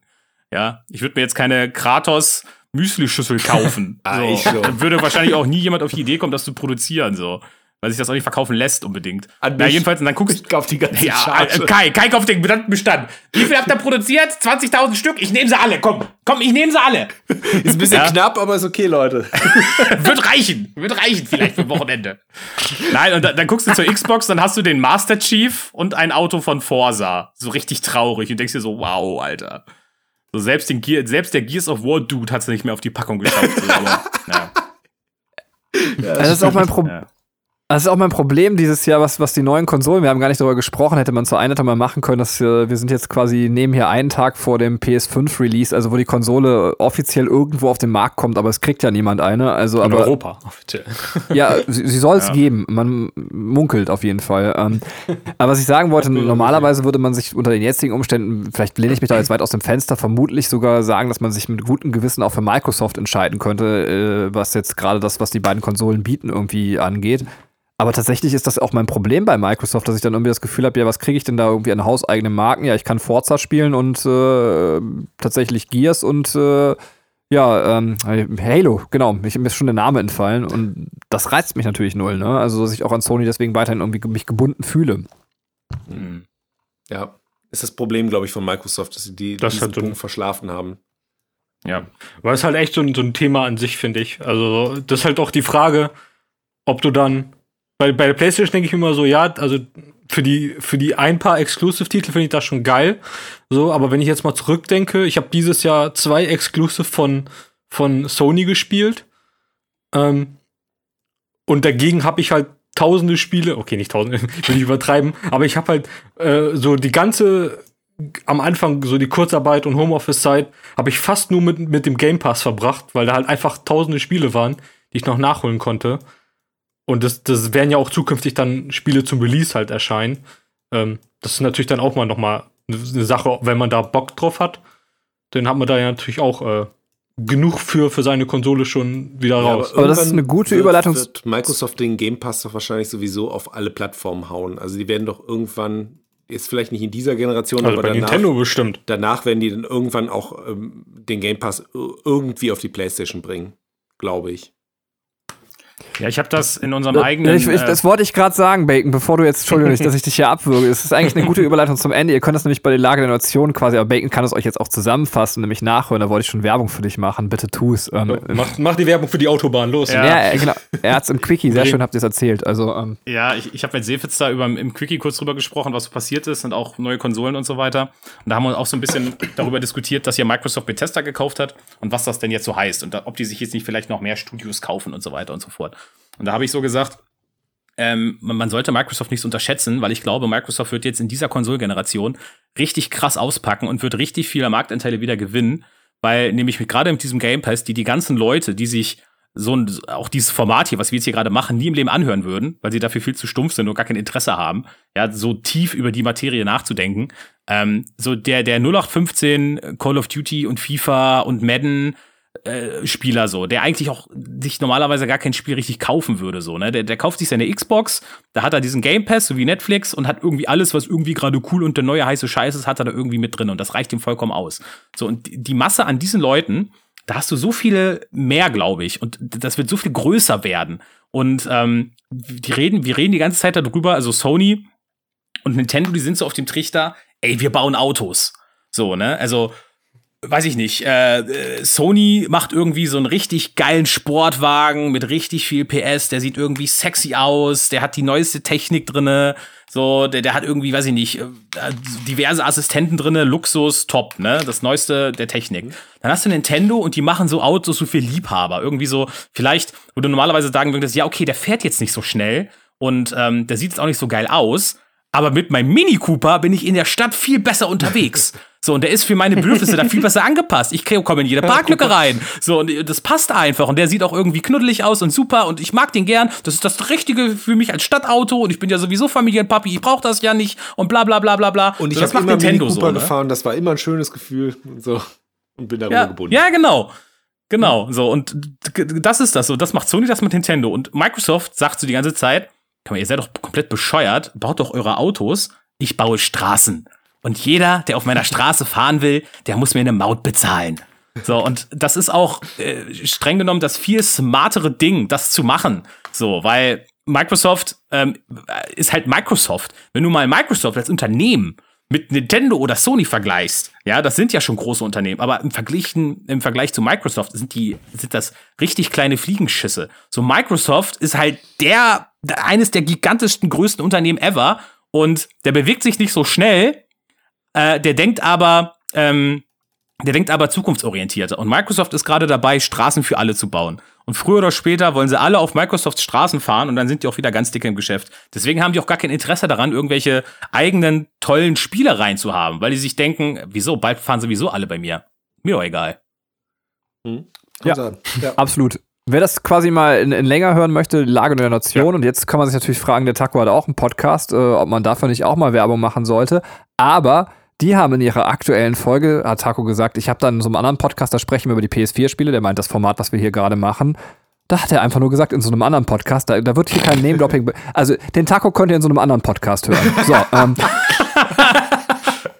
Spotify. Ähm, wir, wir, sind nicht so die Spielkinder, wir können das ab. Ähm, so, äh, äh, Kai könnt ihr nicht Okay. hören im Internet, äh, weil Kai nicht im Internet vertreten ist. Ähm, Auch nicht hier, in diesem Podcast. Nee, ich habe einfach. Der wird rausretuschiert. Das ist scheiße. Der wird Genau. ausgepiepst. Was ich. Katrin noch nicht mal mehr beim kurz- Gaming. Wir werden aber noch, äh, so. wer uns äh, hier so hören möchte, quasi zum Thema PS4-Spiele, offensichtlich wird es noch 45 Teile geben. Ähm, Ja.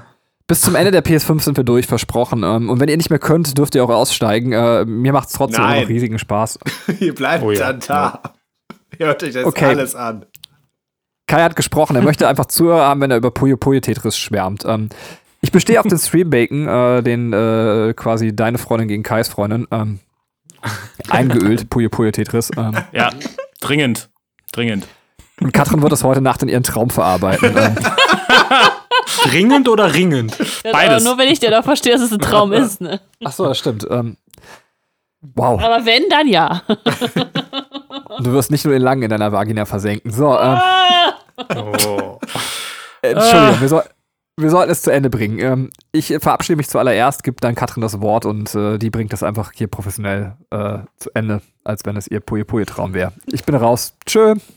Also ich, ähm, ich äh, bin jetzt wieder bei der Arbeit eingestiegen und habe viele neue Kollegen. Und denen wollte ich mal sagen, ah, ich mache da auch einen Podcast, könnt ihr gerne mal reinhören. Ich glaube, das wird diese Woche noch nicht tun. Schön, schön am Ende setzen, damit sie es auch hören. Wa- Wart noch mal so, so ein Ähm, Jahr, bis ich die Folge bedanke mich auf jeden Fall ähm, für die Zuhörer, fürs Zuhören. Ich bedanke mich bei unseren Gästen. Das hat mir sehr, sehr viel Spaß gemacht. Auch wenn ich jetzt nicht so viel geredet habe, ähm, finde ich es immer sehr schön, euch zuzuhören. Ähm, ja, ich äh, verabschiede mich an dieser Stelle, äh, werde danach das Wort an Benny geben. Dann machen wir einfach Kai Taco Bacon. Ich glaube, das machen wir eigentlich jedes Mal so. Äh, die Gäste haben wie immer das letzte Wort. Also ich sage jetzt an dieser Stelle Tschüss und auf Wiederhören. Ich habe mich doch schon verabschiedet. Tschö. Achso, dann, dann du nicht. Okay, Entschuldigung, ich nehme das Tschö zurück.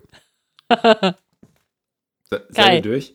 Wow, ich, ich mach's einfach immer gruselig. Also, äh, es ist einfach immer scheiße cringe, wenn ich mich verabschiede. Also von daher, Leute, wir hören uns. Bis dann.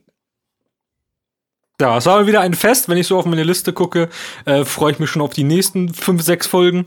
Ähm, ja, bis zum nächsten Mal. Ciao. Ähm, ähm, ähm, ähm, alles gelogen. Ähm, ähm, ähm, Erdbeeren sind das beste Obst. Freiheit für Tibet. Lang lebe General Custer. Breath of the Wild ist das bessere Spiel. Tschüss. Milchreis mit Bratwurst. Juhu. Tschüss.